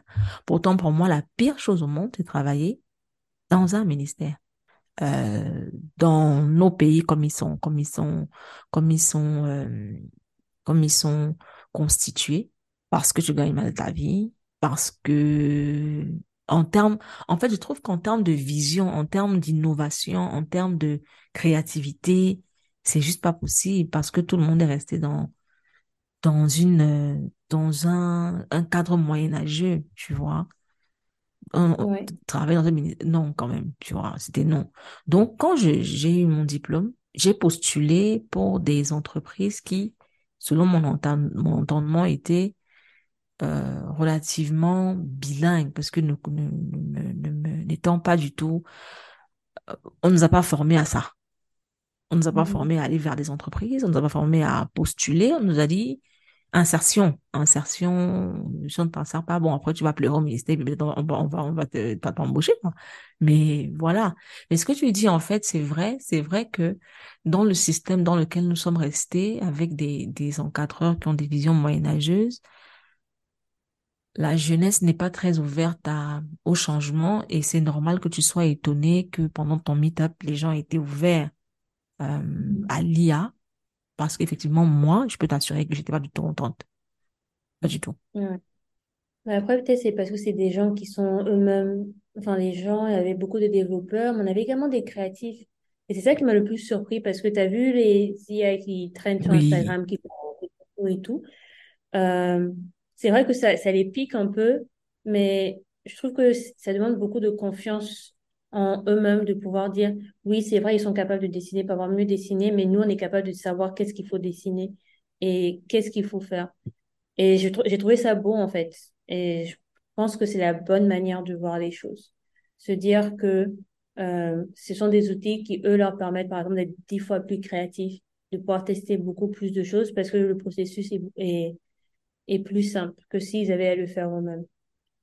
Donc, euh, c'est juste que j'espère que ce serait quelque chose qui sera mis à la disposition de beaucoup d'élèves. Par exemple, ici, on n'a pas beaucoup d'écoles publiques qui ont des, des laboratoires informatiques. Les enfants n'ont pas forcément de d'ordinateur chez eux. également, le fait que le coût des datas soit aussi élevé, ça fait que les gens ne sont pas toujours sur Internet pour les bonnes choses pour travailler. Et c'est de plus en plus inquiétant vu la les progrès de la technologie, en fait. Si t'es pas au courant de tous ces outils-là, c'est comme si tu es avec euh, une fourchette et les autres, ils ont une grosse machine pour pouvoir déterrer le trou, en fait. Vous n'êtes pas au même niveau. Oui, ça c'est clair. d'avance. Mais est-ce que tu t'es déjà, est-ce que tu t'es déjà dit, peut-être que ce serait mieux que je rentre au Canada parce que là-bas c'est plus développé en termes de tech? J'y ai pensé, mais j'aime vraiment chez moi. Oui. J'aime vraiment chez moi. Et surtout, euh, là, par exemple, j'ai beaucoup de chance de pouvoir travailler sur un produit, euh, une application qui est utilisée par, par les gens de la, par les consommateurs ivoiriens, une application que même mon père, mes cousins utilisent. Et ça, ça a trop le goût, en fait. C'est, c'est trop bien de pouvoir avoir un produit. Tu travailles sur un produit et les gens autour de toi l'utilisent. C'est toi qui as fait ces fonctionnalités versus aller travailler. Ça a beaucoup plus d'impact, en fait. Et comme je disais, je veux, je veux donner un sens à ma vie et l'un des sens, c'est par mon travail. Et être capable de faire un truc qui, je vois l'impact que ça a sur les gens autour de moi. Ce que je fais ici aura toujours plus d'impact que ce que je ferai au Canada. Donc, dans ma vision du monde, c'est, c'est mieux d'être ici. Après, maintenant, si je suis ici, que je trouve pas de travail, bon, faut bien nourrir son monde, je me bats. Mais pour le moment, je, je rends grâce que j'ai, eu la chance de pouvoir trouver des choses sur place. On a parlé de Kiani jeune adulte, on a parlé de Kiani la pro. Je vais parler de quelque chose qui s'est passé dans un, dans un cercle fermé. Mhm. Lorsque je j'organisais, euh, c'est vrai qu'il faut que j'en fasse encore, elles sont très demandées, des discussions autour de la parentalité. Euh, tu étais souvent là, bien que tu n'aies pas d'enfant. Pourquoi est-ce que tu participais? On sait jamais ce qu'on peut apprendre. Non, mais c'est que tes conversations sont très enrichissantes pour moi. J'aime beaucoup t'écouter, ton parcours. Je sais, qu'on est très différentes, mais d'une certaine, d'un certain point, j'ai l'impression qu'on est pareil. Et je suis quelqu'un qui, j'essaie de faire beaucoup d'introspection. J'essaie de, de devenir une meilleure personne parce qu'on on vient de loin, tu vois. Donc, quand j'écoute euh, souvent tes discussions, j'apprends. Et j'ai appris, hein, même si je n'ai pas d'enfant, je regarde quand tu parles de bébé caramel. Je suis là, je prends des notes. Je sais que j'ai un enfant, je suis dans tes DM tous les jours. Quand tu as appris là, tu vas retranscrire. On va apprendre aussi. Mais est-ce que tu prévois d'avoir des enfants ou alors ce n'est pas, c'est pas pour le moment, c'est pas une réflexion que tu as? Euh, oui, j'aimerais bien avoir des enfants. Euh, quand maintenant, je ne sais pas, parce que pour le moment, comme j'ai dit, j'aime bien être seule en ce moment. Et c'est un grand changement, ça change une vie, j'ai l'impression. Et une fois que c'est fait, c'est fait, hein. Tu peux pas, tu peux pas retourner. Tu peux pas, tu peux pas rendre à l'expéditeur. Tu peux pas. C'est fini. Donc vraiment, je fais très attention. Et quand je serai prête, on verra. Pour le moment, je, j'aimerais bien profiter de, de cette étape de ma vie. Mais est-ce que tu, euh, tu essaies quand même de penser, ou alors c'est peut-être trop tôt, je sais pas, de penser au style de parentalité que tu, que tu souhaiterais appliquer? Ah, je vais faire comme toi.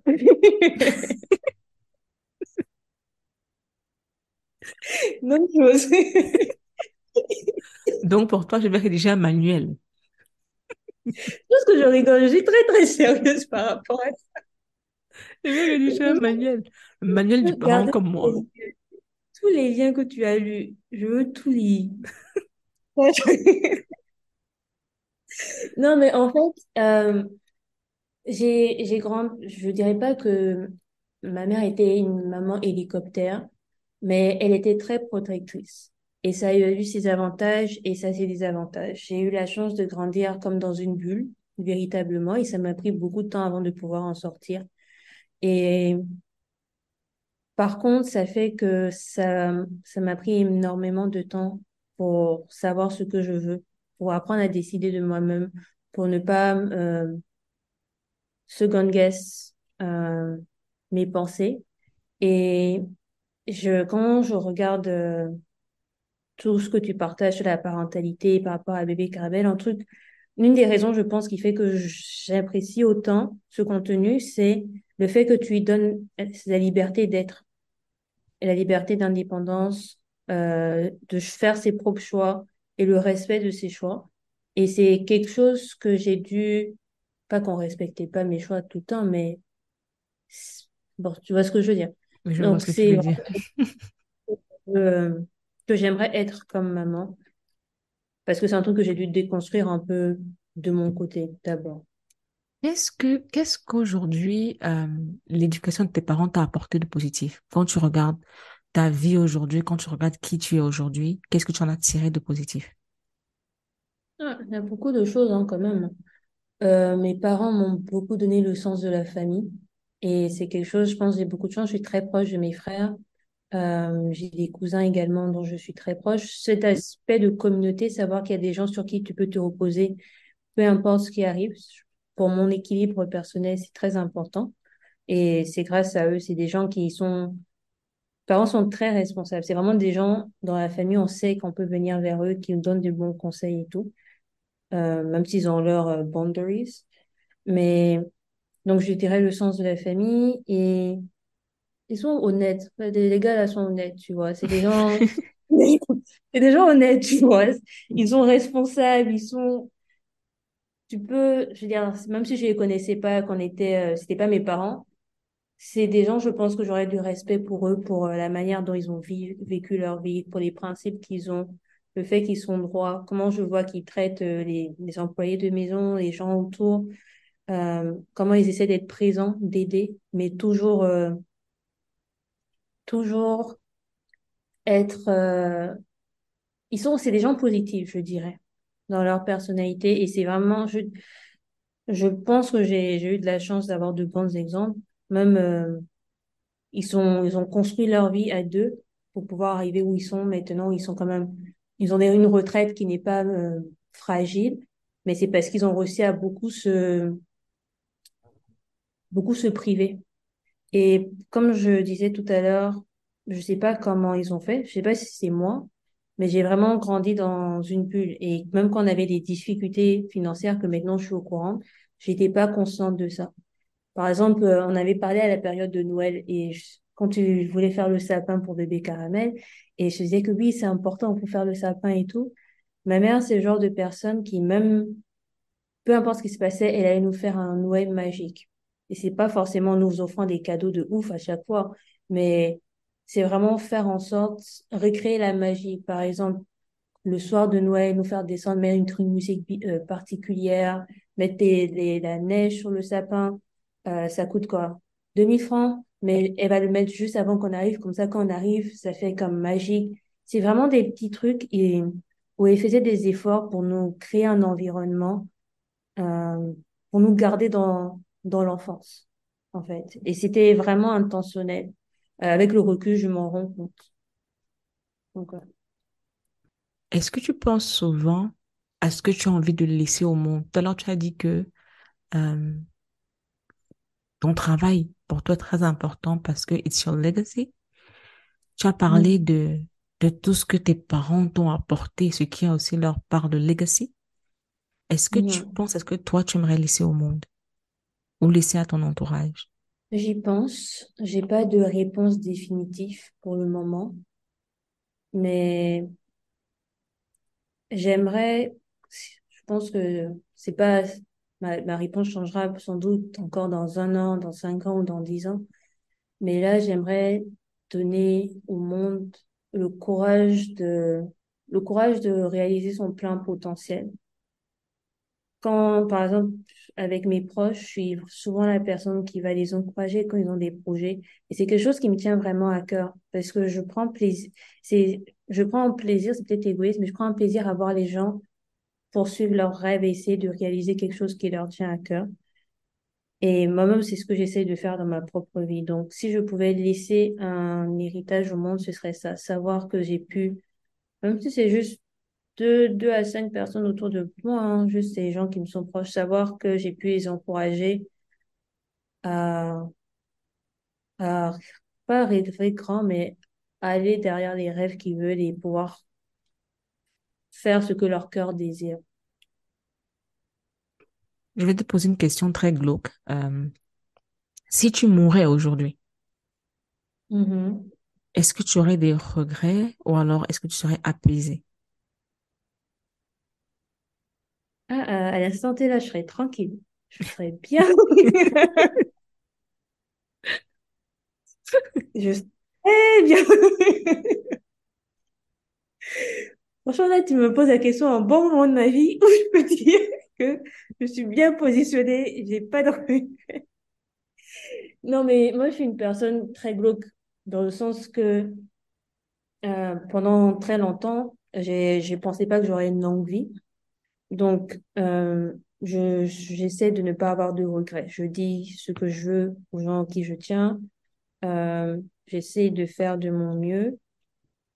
Donc, je, je suis toujours, c'est peut-être pour ça justement que je, j'ai très tôt pensé au sens de ma vie parce que pour moi, elle n'est pas infinie. Et je me dis, je peux mourir demain.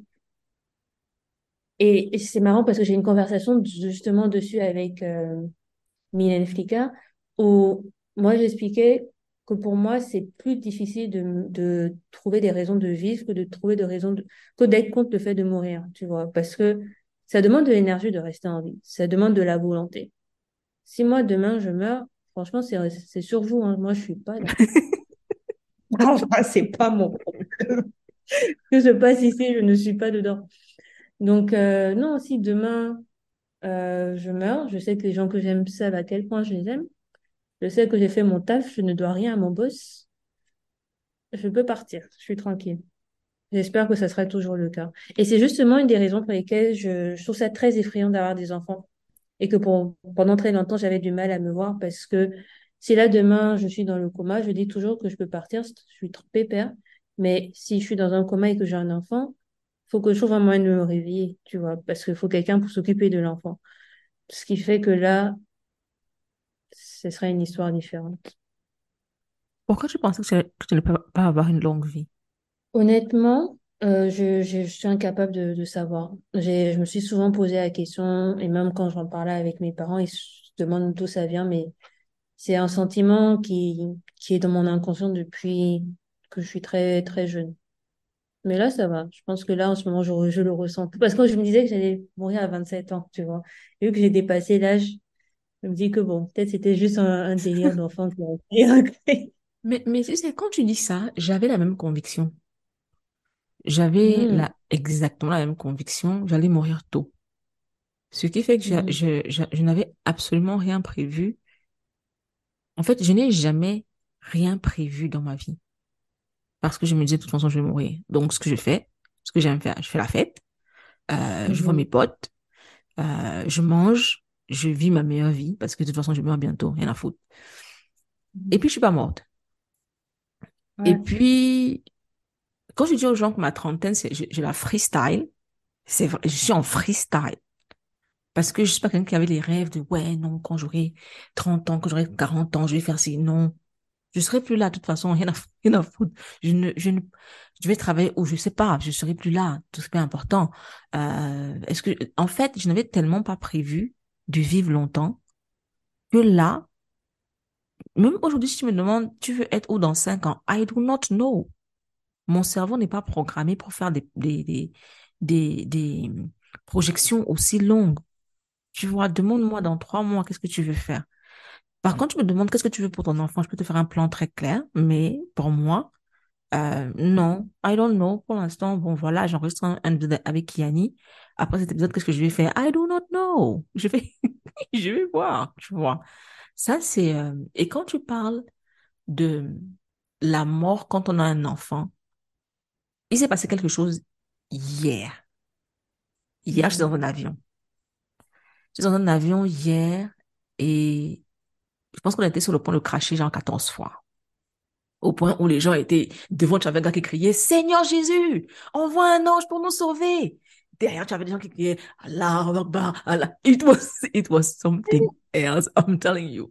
C'est-à-dire que je voyais l'agitation autour de moi, les gens priaient, les gens pleuraient, les gens, c'était grave. Et en plus, c'était au-dessus de ton pays. Je sais pas si s'il a plu hier, euh, hier Il a, il a, il a beaucoup, beaucoup plu hier.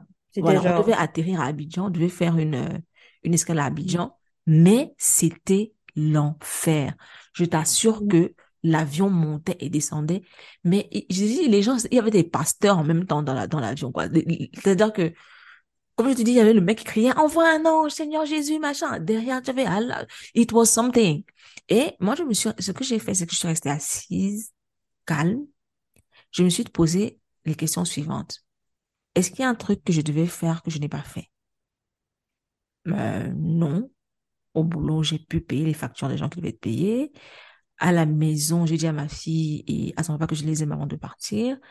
Je me suis rendu compte que j'avais changé les mots de passe de mes plateformes, notamment le podcast et, et, et le blog sans donner les mots de passe à mon compagnon et à Tchonté. Donc, je me disais, ah, ça, c'est un problème. Parce que si je meurs, comment est-ce qu'on fait pour retrouver mes affaires? Ça, c'est chaud. Euh, mais la question fondamentale que je me suis posée, c'est est-ce que ma fille sait que je l'aime? Est-ce que je lui ai Mhm. assez dit? Est-ce que, est-ce que, est-ce qu'elle le sait? Et quand j'ai évalué, j'ai dit, je, je, je lui lis tous les jours, au moins sept fois par jour. Donc, elle le sait.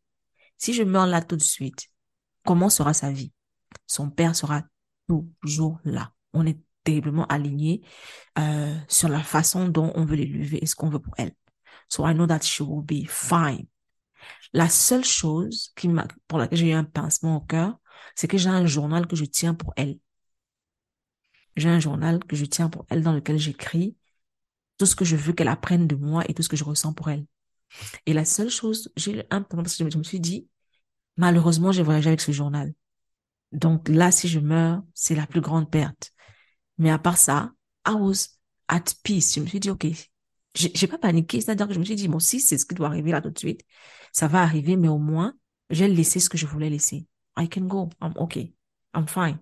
Je comprends totalement le sentiment. En fait, tu sais, c'est que je sais pas si ce serait un peu prétentieux de dire que c'est la même chose pour toi, mais je sais que je fais de mon mieux. Genre vraiment, tous les jours, je sais vraiment de faire de mon mieux dans tous les domaines de ma vie. Peut-être pas au sport, je fais pas mes matins pointés. Pour le reste, je fais de mon mieux, tu vois. Donc j'ai pas, j'espère avoir une longue vie. Je pense que contrairement à quelques années, maintenant j'ai Je trouve que la vie, c'est bien d'avoir une longue vie. Il y a des choses intéressantes à voir et à vivre. Mais euh, moi, je j'ai- tu vois, par exemple, j'ai jamais été le genre de personne qui m'imaginait mariée avec des, euh, un mari, euh, imaginer mon mariage parce que je me voyais même pas arriver jusque-là, tu vois. On espère vivre une longue vie, mais si jamais avant je pars, je pense que je serai, j'espère, toujours aussi OK comme je me sens en ce moment. Mais ça me fait penser à une question que j'ai pour toi. Euh, tu dis que tu as déjà un plan clair pour, pour ta fille. Genre, quel genre de personne t'aimerais qu'elle soit? Qu'elle soit libre d'être elle-même. Je n'ai, quand je dis j'ai un plan clair pour elle, c'est, je sais ce que, comment est-ce que je vais dire ça? Je sais le type de voie que je veux lui tracer. Je veux qu'elle soit quelqu'un de bien, selon sa Mhm. conception de la personne bien. Et je veux qu'elle soit bonne envers les autres. Mhm. Maintenant, est-ce que je veux qu'elle soit médecin? Est-ce que je veux qu'elle soit mariée? I don't care. C'est pas ma vie. C'est pas ma vie. Euh, je n'ai absolument aucune attente de ce côté-là. Ses choix de vie, ses choix de carrière. La seule chose qui me tient à cœur, c'est qu'elle n'ait pas de problème financier. C'est, et ça, euh, son père et moi, on travaille dessus. Parce que dans ce monde compétitif, je pense que assurer un avenir financier à ses enfants, c'est très important. C'est très, très important parce que se faire tout seul est de plus en plus difficile. Euh, Ouais.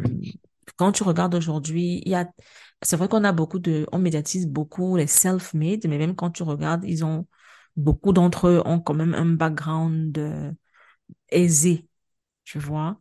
Donc, c'est vraiment, c'est vraiment, qu'est-ce que moi je peux faire euh, à mon niveau pour que sa vie soit plus simple? Mais tout ce qui est choix, euh, tout ce qui est aspiration, je n'ai absolument aucune attente. Elle me dit demain, je veux aller faire le tour du monde parce que c'est cool, euh, parce que je veux apprendre des choses. En fait, c'est beaucoup plus, est-ce que ce que tu fais t'apporte quelque chose, te fait avancer, te grandit? Parce que comme tout à l'heure, tu disais qu'il y a des gens qui, qui font, qui, qui sont dans un, euh, qui sont à un poste 30, 40 ans, qu'ils n'aiment pas. Ça ne les grandit pas. Mais beaucoup d'entre eux, euh, ça, euh, les, les auditeurs vont certainement l'entendre dans l'épisode précédent euh, avec Hervé, où il disait que le travail, pour ça, pour beaucoup de familles, c'est encore vu comme un don de Dieu, une chance.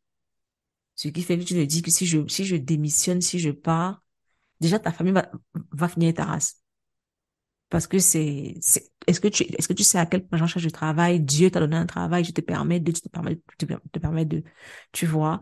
Je ne veux pas qu'elle soit dans ce, dans, dans, cette obligation. Qu'elle choisisse la vie qu'elle a envie d'avoir. Ça, pour moi, c'est très important. Donc, c'est vraiment, euh, lui inculquer ça, cette liberté de penser, cette liberté d'être, cette liberté de choix. Je je pense que c'est le plus beau des cadeaux. hein. Laisser aux enfants la, l'espace pour être eux-mêmes. C'est très important.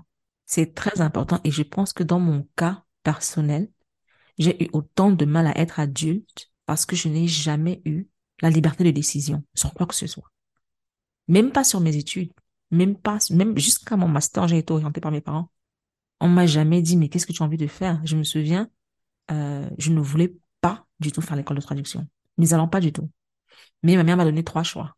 Il y avait soit l'ERIC, qui est l'école, euh, je sais plus comment dire, c'est, je pense qu'ils forment les, les, les, diplomates. Il y avait les NAM, qui est la, la magistrature et tout ce qui est administration, donc fonctionnaire. Et il y avait la STI, qui est, euh, qui est, euh, comment tu appelles ça, traduction. Donc, j'ai procédé par élimination. Eric et Nam, à l'époque, euh, j'avais très peur de tout ce qui était gouvernement et gouvernance, parce que quand tu es dans un pays où il y a une aussi grande oppression, tu veux même pas être lié à ça.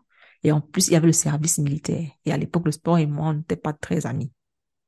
Je ne, non, c'était, non, non, just kill me. On va te raser les cheveux, euh, tu vas faire du sport. Non, non, non, non, non, non, non, I won't do that. So, par élimination, j'ai dit, OK, je vais faire l'école de traduction parce que, de toute façon, c'est, j'ai, j'ai, étudié les lettres toute ma vie, c'est des langues, donc, it's OK. Mais je n'ai, on, ne m'a jamais demandé, mais qu'est-ce que tu as envie de faire? Et je n'ai même jamais pensé que je pouvais avoir le choix, en fait. J'ai tellement habitué à aller vers mes parents, aller vers mes grands frères pour demander, mais qu'est-ce que je dois faire? Euh, mais où est-ce que je dois aller? Et je ne veux pas ça pour ma fille parce que c'est handicapant, en fait. C'est handicapant de te retrouver à plus de 30 ans et à te dire, mais qu'est-ce que je fais pour devenir adulte? Comment est-ce que je gère? Pourquoi les gens sont adultes et moi, je ne suis pas adulte? Euh, cette grande dépendance-là, qui est très différente, je tiens à le préciser, la dépendance dont je parlais au début, parce que c'est pas la même chose. Je vois tes petits yeux briller façon.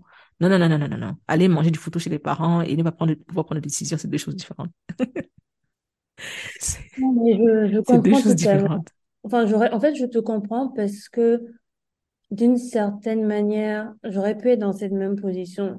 Parce que comme en fait, comme je dit, ma mère est très protectrice et ça a eu ses avantages durant l'enfance et maintenant à l'âge adulte, c'est différent.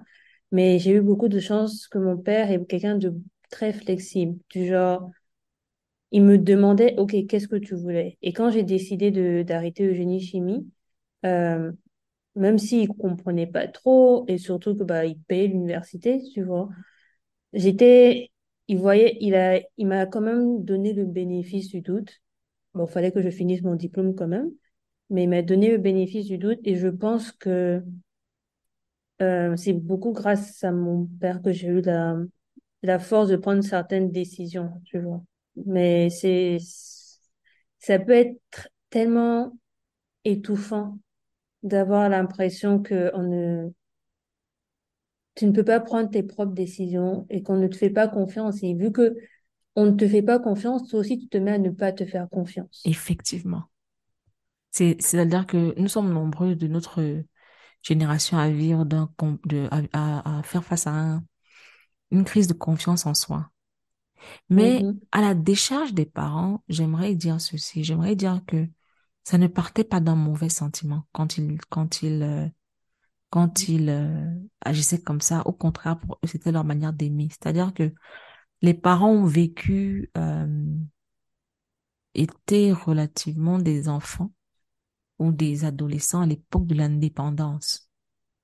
Euh, ils ont connu l'impossibilité pour le, noir dans son propre pays d'avoir un certain type de poste. Ils ont connu l'impossibilité de passer de la pauvreté à la richesse, de changer de classe sociale. Ils ont vu ça. Ils ont vu tout ce qu'il y avait comme, euh, comme obstacle au fait de se réaliser. Du coup, le travail est devenu pour eux la seule manière de s'en sortir. Mais alors, la seule manière de s'en sortir pour eux, avoir une stabilité dans le travail, c'est la chose la plus importante. Pour ma mère, euh, elle ne rigole pas avec ça. C'est-à-dire que c'est aujourd'hui, avec les années, avec les discussions, que ma mère me dit, euh, maintenant que tu m'as expliqué comment ça fonctionne dans votre, euh, durant cette génération, si je vous envie en fait, j'envie chez vous la facilité que vous avez à changer de poste. Nous, on ne pouvait pas. Mm-hmm. C'était, tu vas partir de là, tu vas aller où? Tu restais là 30 ans, pas parce que c'était super génial, mais parce qu'il n'y avait pas d'autres, d'autres opportunités. Et c'était très mal vu de quitter son travail parce que le travail avait toute une portée de liberté qui est venue avec les indépendances, tu vois. Donc, ma mère, par exemple, je me souviens à l'époque où j'étais à fond dans l'activité politique, je faisais le tour du monde, j'allais à ci, j'allais à ça, j'allais à l'ONU, machin, ceci. Tous les gens m'appelaient, me disaient, ouais, je t'ai vu à la télé et tout, j'ai entendu à la radio, mais est-ce que tu continues la, la traduction? Tu vois, it, was like, you are doing mm-hmm. big things. She does not care. Est-ce que tu travailles? est-ce que tu continues la traduction? En fait, moi, un truc que j'ai compris, c'est que il y a que l'argent qui compte. Parce qu'en fait, c'est des parents et ils ont besoin de savoir que leur enfant est financièrement stable. Comme ça, ils savent que, ah, ils peuvent lâcher prise, tu vois. Là, par exemple, mon, euh, mon père, il, il est OK avec ce que je fais au début. Euh, je me rappelle, j'avais déjà genre deux ans d'expérience en product management et je, je cherchais du travail parce qu'en fait, j'avais été layoff. Tu il y avait plein de layoffs euh, qui se passent dans, dans le milieu de la tech depuis un an et demi. Et donc, j'avais été layoff et je me demandais, ah, est-ce que je vais réussir à trouver quelque chose en Côte d'Ivoire ou est-ce que je retourne au Canada? Et il me disait, oui, mais tu as toujours ton, ton diplôme d'ingénierie chimique, qu'est-ce que tu as essayé de postuler? Moi, j'ai quitté le train là depuis très, très, très, très longtemps. Et en fait, euh, c'est parce qu'après, il a vu que j'étais capable de retrouver un autre travail et qu'il a vu que j'étais quand même bien payée, qu'il s'est dit, en fait, qu'il ne, il n'insiste pas parce qu'il voit que je suis capable de pouvoir me charger, m'occuper de moi financièrement. Et c'est la seule chose, moi, c'est comme ça que j'ai compris. Je savais que quand je changeais de carrière, je, je devais au minimum gagner autant qu'un ingénieur chimique. Parce que c'est comme ça que. Ton père te respecte. Il, a dépensé aussi pour respecter le fait qu'ils ont dépensé de l'argent pour mon université pendant très mhm. longtemps. C'était cher, c'était à l'étranger. Et aussi, genre, par ego, je me disais, je dois faire au minimum aussi bien, sinon pourquoi j'ai changé, tu vois. Donc, euh, je, je comprends tout à fait. Hein. Mais c'est, en fait, moi, je, je, je veux pas. Chacun a ses réalités. Et à la fin de la journée, c'est à nous de faire des choix. C'est à l'individu de prendre les choix qu'il faut pour la vie qu'il veut avoir. Et si euh, ils ne comprennent pas, tu de leur expliquer avec le temps, ils vont comprendre. Je pense que je vis un petit peu le même, euh, le même traumatisme que ma mère sur ce volet-là, parce que comme tout à l'heure j'ai dit, ma seule, la seule chose euh, d'importance pour moi à mon niveau, pour l'avenir de ma fille, c'est son avenir financier. Bon, c'est peut-être pas la seule chose. Dire, dire seule chose, c'est, c'est vraiment s'exagérer, mais c'est très important au point où, sur mes économies, je réfléchis économie parce que je réfléchis à ma fille. Tu vois, je ne sais pas du genre, je vais économiser parce que je vais aller faire une croisière de je sais pas trop quoi. Non. C'est, je mets de côté pour qu'elle ait un fonds de démarrage. Et je ne veux pas que ce fonds-là soit l'argent qui va payer ses études. Je veux qu'en sus de l'argent pour les études, elle a un fonds de démarrage. Je ne veux pas mhm. qu'elle passe par certains, euh, par certaines difficultés. Je veux qu'elle puisse se dire, je veux faire telle filière et prendre le temps de, de, de, de me réaliser dans ce domaine-là parce que je sais que j'ai une sécurité. Tu vois? Ça, ça pour moi, c'est très important. Mais pas au point de l'obliger à embrasser une certaine carrière. Non. Ça, c'est pas mon, rôle. Je me dis, la peur que j'ai me concerne moi et c'est à moi de régler ça. Du coup, je fais ce qu'il y a à faire pour régler ça. Maintenant, est-ce que ça fera d'elle un enfant qui se dira, j'ai pas envie de travailler parce que mes parents ont mis de l'argent de côté pour moi? I'll just kill her. That's all. non, mais moi, ce que je trouve qui est bien, c'est que ça demande beaucoup de, et ça, c'est un truc que je reproche pas mal dans l'éducation africaine, quand je regarde même autour de moi, c'est que c'est comme si les parents n'ont pas confiance en l'éducation qu'ils sont donnée aux enfants. Toi, par exemple, tu vas lui donner un, filet de sécurité et tu vas lui dire, fais, prends les choix que tu veux, tu vois. C'est juste que on est là, on a, si tu as besoin de quoi que ce soit. Mais c'est parce que, comme tu as dit tout à l'heure, tu veux que ce soit une bonne personne. Donc, tu l'éduques pour qu'elle soit une bonne personne. Et donc, tu vas lui faire confiance qu'elle est capable de prendre des bons choix. Et un truc, c'est moi, c'est pour ça que je trouve que c'est vraiment très, j'aime ton approche éducationnelle parce que c'est un truc que, moi, par exemple, j'ai dû prouver à mes parents que, bah, je vais pas faire n'importe quoi, ce qui est ridicule parce que j'ai toujours, j'ai jamais été une enfant à problème. Enfin, je pense pas que j'ai été une enfant à problème. ils ont une vision différente des choses.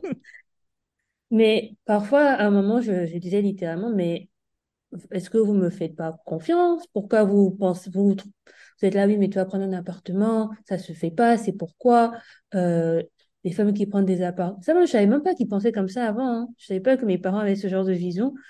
Mais il fait, oui, une femme qui prend un appartement seule, est-ce que c'est pour euh, vivre tel genre de vie? C'est comme, frère, déjà, j'étais à l'étranger, vous n'étiez pas là.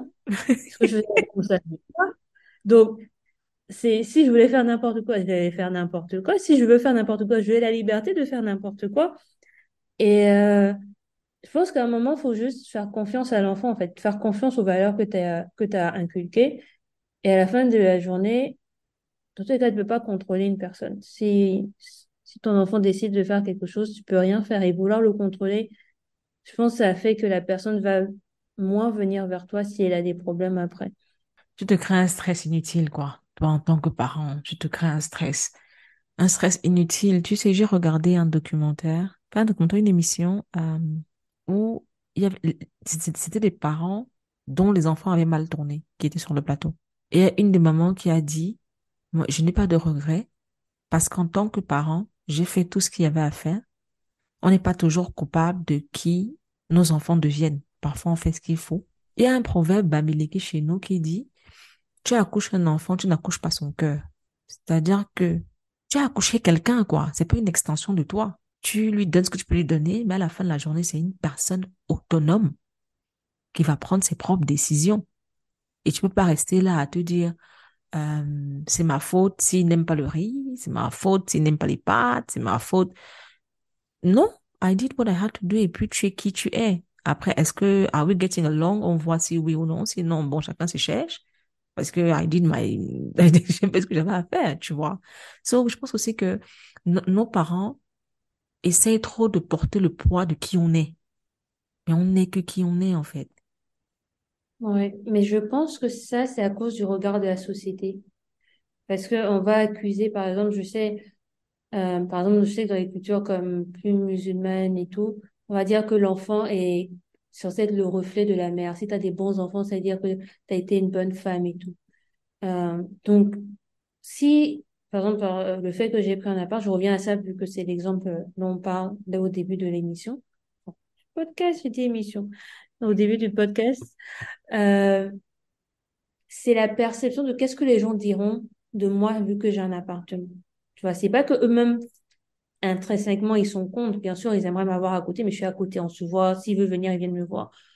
Euh, c'est plutôt qu'est-ce que les gens vont dire de toi? Tu es une femme seule qui a pris un appartement. Et je pense que les parents ont du mal à lâcher prise, pas parce qu'ils font pas confiance à l'enfant, mais comme tu disais, ils, voient une expression de toi, ils voient leur image, leur, leur réputation dans la vie euh, de la communauté si leur enfant prend certaines décisions. Comme les enfants, les parents qui vont dire oui, il faut forcément que l'enfant soit docteur, ingénieur, avocat, juste parce qu'ils vont dire que ah oui, les gens vont plus les respecter. Ou alors tu entendras un j'ai rêvé d'être avocat, je n'ai pas pu. Ouais, ouais. Maintenant, c'est à toi de l'être. Ça, je trouve que c'est euh, beaucoup de, de poids sur les épaules des enfants. C'est beaucoup de poids, mais puis aussi, comme tu as dit, hein, c'est mettre beaucoup de stress sur toi-même. Tu peux pas contrôler un autre être humain, en fait. C'est pas possible. C'est ça, en fait. Et ce serait bien que, que, bon, après, je pense que de, no, de cette génération-ci, ces générations de parents que je vois, je vois, après, tu me diras que je vis dans une bulle également sur ce volet-là, parce que je fréquente des, des, des, des gens du même, je vais dire, du même du même niveau euh, au niveau de l'éducation, de, de l'instruction, pas plus, plus de l'instruction que des gens ouverts à, aux tendances mondiales. Ce qui fait que c'est des personnes ouvertes d'esprit. Je ne sais pas comment ça se passe dans les villages ou dans les communautés où on est un peu moins ouvert à, à l'international. Euh, mais la génération de parents que je côtoie aujourd'hui est assez ouverte d'esprit elle est assez ouverte d'esprit et elle cherche à faire mieux que la génération précédente. Et surtout, elle, elle cherche à donner plus de, je vais dire pouvoir, mais c'est pas le mot, donner plus de, de, de, de, de room, tu vois, donner plus d'espace, voilà, donner plus d'espace aux enfants, l'espace de devenir eux-mêmes, l'espace de, pour s'exprimer ce qu'on n'avait pas forcément. Mais tu sais, euh, moi j'ai une théorie sur ça, j'en avais parlé justement à mon père parce qu'il il, était un peu surpris de, de ma réflexion par rapport à ma carrière quand je, je vais faire des choix en différentes compagnies. Parce que lui, par exemple, il cherchait le poste qui pouvait gagner le plus d'argent, tu vois. Mais ça, c'est parce que tu vois la pyramide de Maslow. Eux, à leur époque, ils sortaient de l'indépendance. Ils venaient parfois de familles où euh, ils étaient ceux euh, qui, qui étaient allés à l'école, où euh, ils avaient beaucoup de responsabilités sur leurs épaules. Donc, ce qu'ils cherchaient à avoir en premier, c'est l'argent et pouvoir sortir un, peu de, du bas de la pyramide. Moi, par exemple, j'ai eu beaucoup de chance de pouvoir être euh, dans une famille, je veux dire, classe sociale moyenne, où j'étais bien, tu vois. J'avais pas à me soucier de, ah, qu'est-ce qu'on va manger à midi, le soir, et tout. Donc, moi, à mon niveau, où j'arrive comme une fleur, ce que je recherche, c'est pas forcément juste l'argent, parce que dans ma tête, à tort, parce que c'est, tout est fragile, mais je me dis, c'est quelque chose qui est déjà acquis. Donc, ce que je recherche, c'est mon épanouissement personnel. Donc, c'est sûr qu'on a cette, on a cette différence déjà en termes de critères, et je pense que les enfants qui arrivent après encore, ils sont encore plus hauts que nous dans la, dans la, dans la pyramide. Donc, on, on tend vers, j'espère, une société où les gens vont beaucoup plus chercher leur épanouissement, beaucoup faire, ça va moins être euh, faire ce que les autres ont dit. Après, comme tu as dit, on est, je pense qu'on est toutes les deux aussi dans une bulle. Mais euh, j'espère que notre bulle va, et la majorité, peut-être, idéalement. On verra bien. Moi, j'aimerais bien euh, justement sortir de cette bulle, de ma bulle. Pas Mhm. sortir de ma bulle pour, pour agir autrement. Non, ça c'est non. Euh, mais en sortir pour voir ce qui se passe ailleurs. Comment est-ce que les autres, comment est-ce que les, les personnes qui ont moins d'opportunités euh, conçoivent la vie future de leurs enfants? Est-ce qu'ils ont les mêmes attentes que nos parents à nous? Est-ce que c'est différent? Est-ce que, quelles sont leurs peurs? Quelles sont, quelles sont leurs aspirations? Euh, ça, c'est vraiment quelque chose que je, je suis en train de, bon, on va pas, on va pas, on va pas, on va pas spoiler, euh, mais c'est vraiment quelque chose que je suis en train de, de mettre en place. Comment atteindre les communautés autres que les miennes, euh, dans le cadre de la parentalité? Bah, moi, je serais curieuse de savoir également. Je, je- je pense que ça sera enrichissant de savoir ça. Parce que souvent, on, on a, on pense à tort que tout le monde pense comme nous. Enfin, c'est pour ça que je dis que j'ai vraiment grandi dans une bulle. Donc, je sais toujours de faire des efforts pour en sortir. C'est, c'est toujours enrichissant. J'ai une dernière question pour toi. Qu'est-ce que euh, tu souhaiterais que la tech, parce que tu es très tech et tu es très avenir, futur, qu'est-ce que tu souhaiterais que la tech apporte à notre génération, pas à la génération future, à notre génération dans l'avenir? Bah là, je vais répondre en disant ce que je, ce que j'aurais répondu il y a, il y a peut-être 15 ans, 15 ans ou 20 ans, quand j'ai découvert euh, les premiers réseaux sociaux. Et c'est ça qui a fait que je pense mon amour de, des technologies a commencé là. Je trouve que l'une des plus belles choses que la technologie nous apporte, c'est qu'elle nous lie les uns aux autres. Je me rappelle, j'étais au lycée et j'étais sur Facebook. euh, c'était les premiers mois où Facebook était arrivé en Côte d'Ivoire. Et il y avait euh, cette fille avec qui je parlais pas euh, euh, en classe, mais qui était genre le genre de fille un peu populaire et tout. Et quand je voyais les statuts qu'elle mettait, c'était les statuts que moi j'aurais pu écrire. Et je me suis rendu compte, mais en fait, on n'est pas si différents, même si on n'a pas forcément les mêmes amis, on traîne pas dans les mêmes cercles. Et après, quand je suis arrivée sur Twitter, c'était encore la même chose. Tu te rends compte que des expériences que tu as dans ton petit Abidjan, euh, une personne euh, au Texas peut avoir la même expérience aussi en grandissant. Et ça permet de te donner l'impression non seulement que tu n'es pas seul, mais que vous êtes ensemble. Vous faites partie de, de toute l'expérience humaine, en fait. C'est une expérience partagée. Même s'il y a des gens qui font des choses bizarres, euh, je trouve que c'est ça la beauté des technologies. C'est un peu comme ça qu'on l'utilise déjà dans notre génération. C'est un outil qui nous permet d'être connectés, d'être plus connectés à des gens qu'on n'aurait sans doute jamais rencontrés et ça nous permet d'apprendre, de, de rire avec eux. Je trouve que ça rend juste l'expérience humaine plus riche. Et j'espère, je sais qu'en ce moment, il y a beaucoup de discours sur le fait que les réseaux sociaux sont négatifs, que les réseaux sociaux euh, nous divisent, euh, surtout, bon, c'est surtout les Américains, hein, qu'on voit beaucoup ça avec eux, comment il y a une vraie polarisation des discours sur, sur les réseaux sociaux. Mais je pense qu'en fonction de l'utilisation que tu en fais, c'est un outil qui est vraiment, qui reste toujours magique à mes yeux.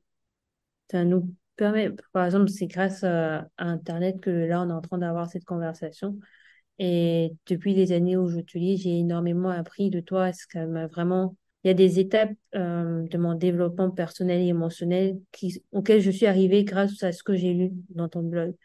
Et cette connexion a pu se faire grâce à Internet. Donc, j'espère juste qu'on va toujours continuer à chercher plus de connexion, à ne pas avoir peur d'aller vers les autres et euh, on continuera à en grandir. Merci, Kiani.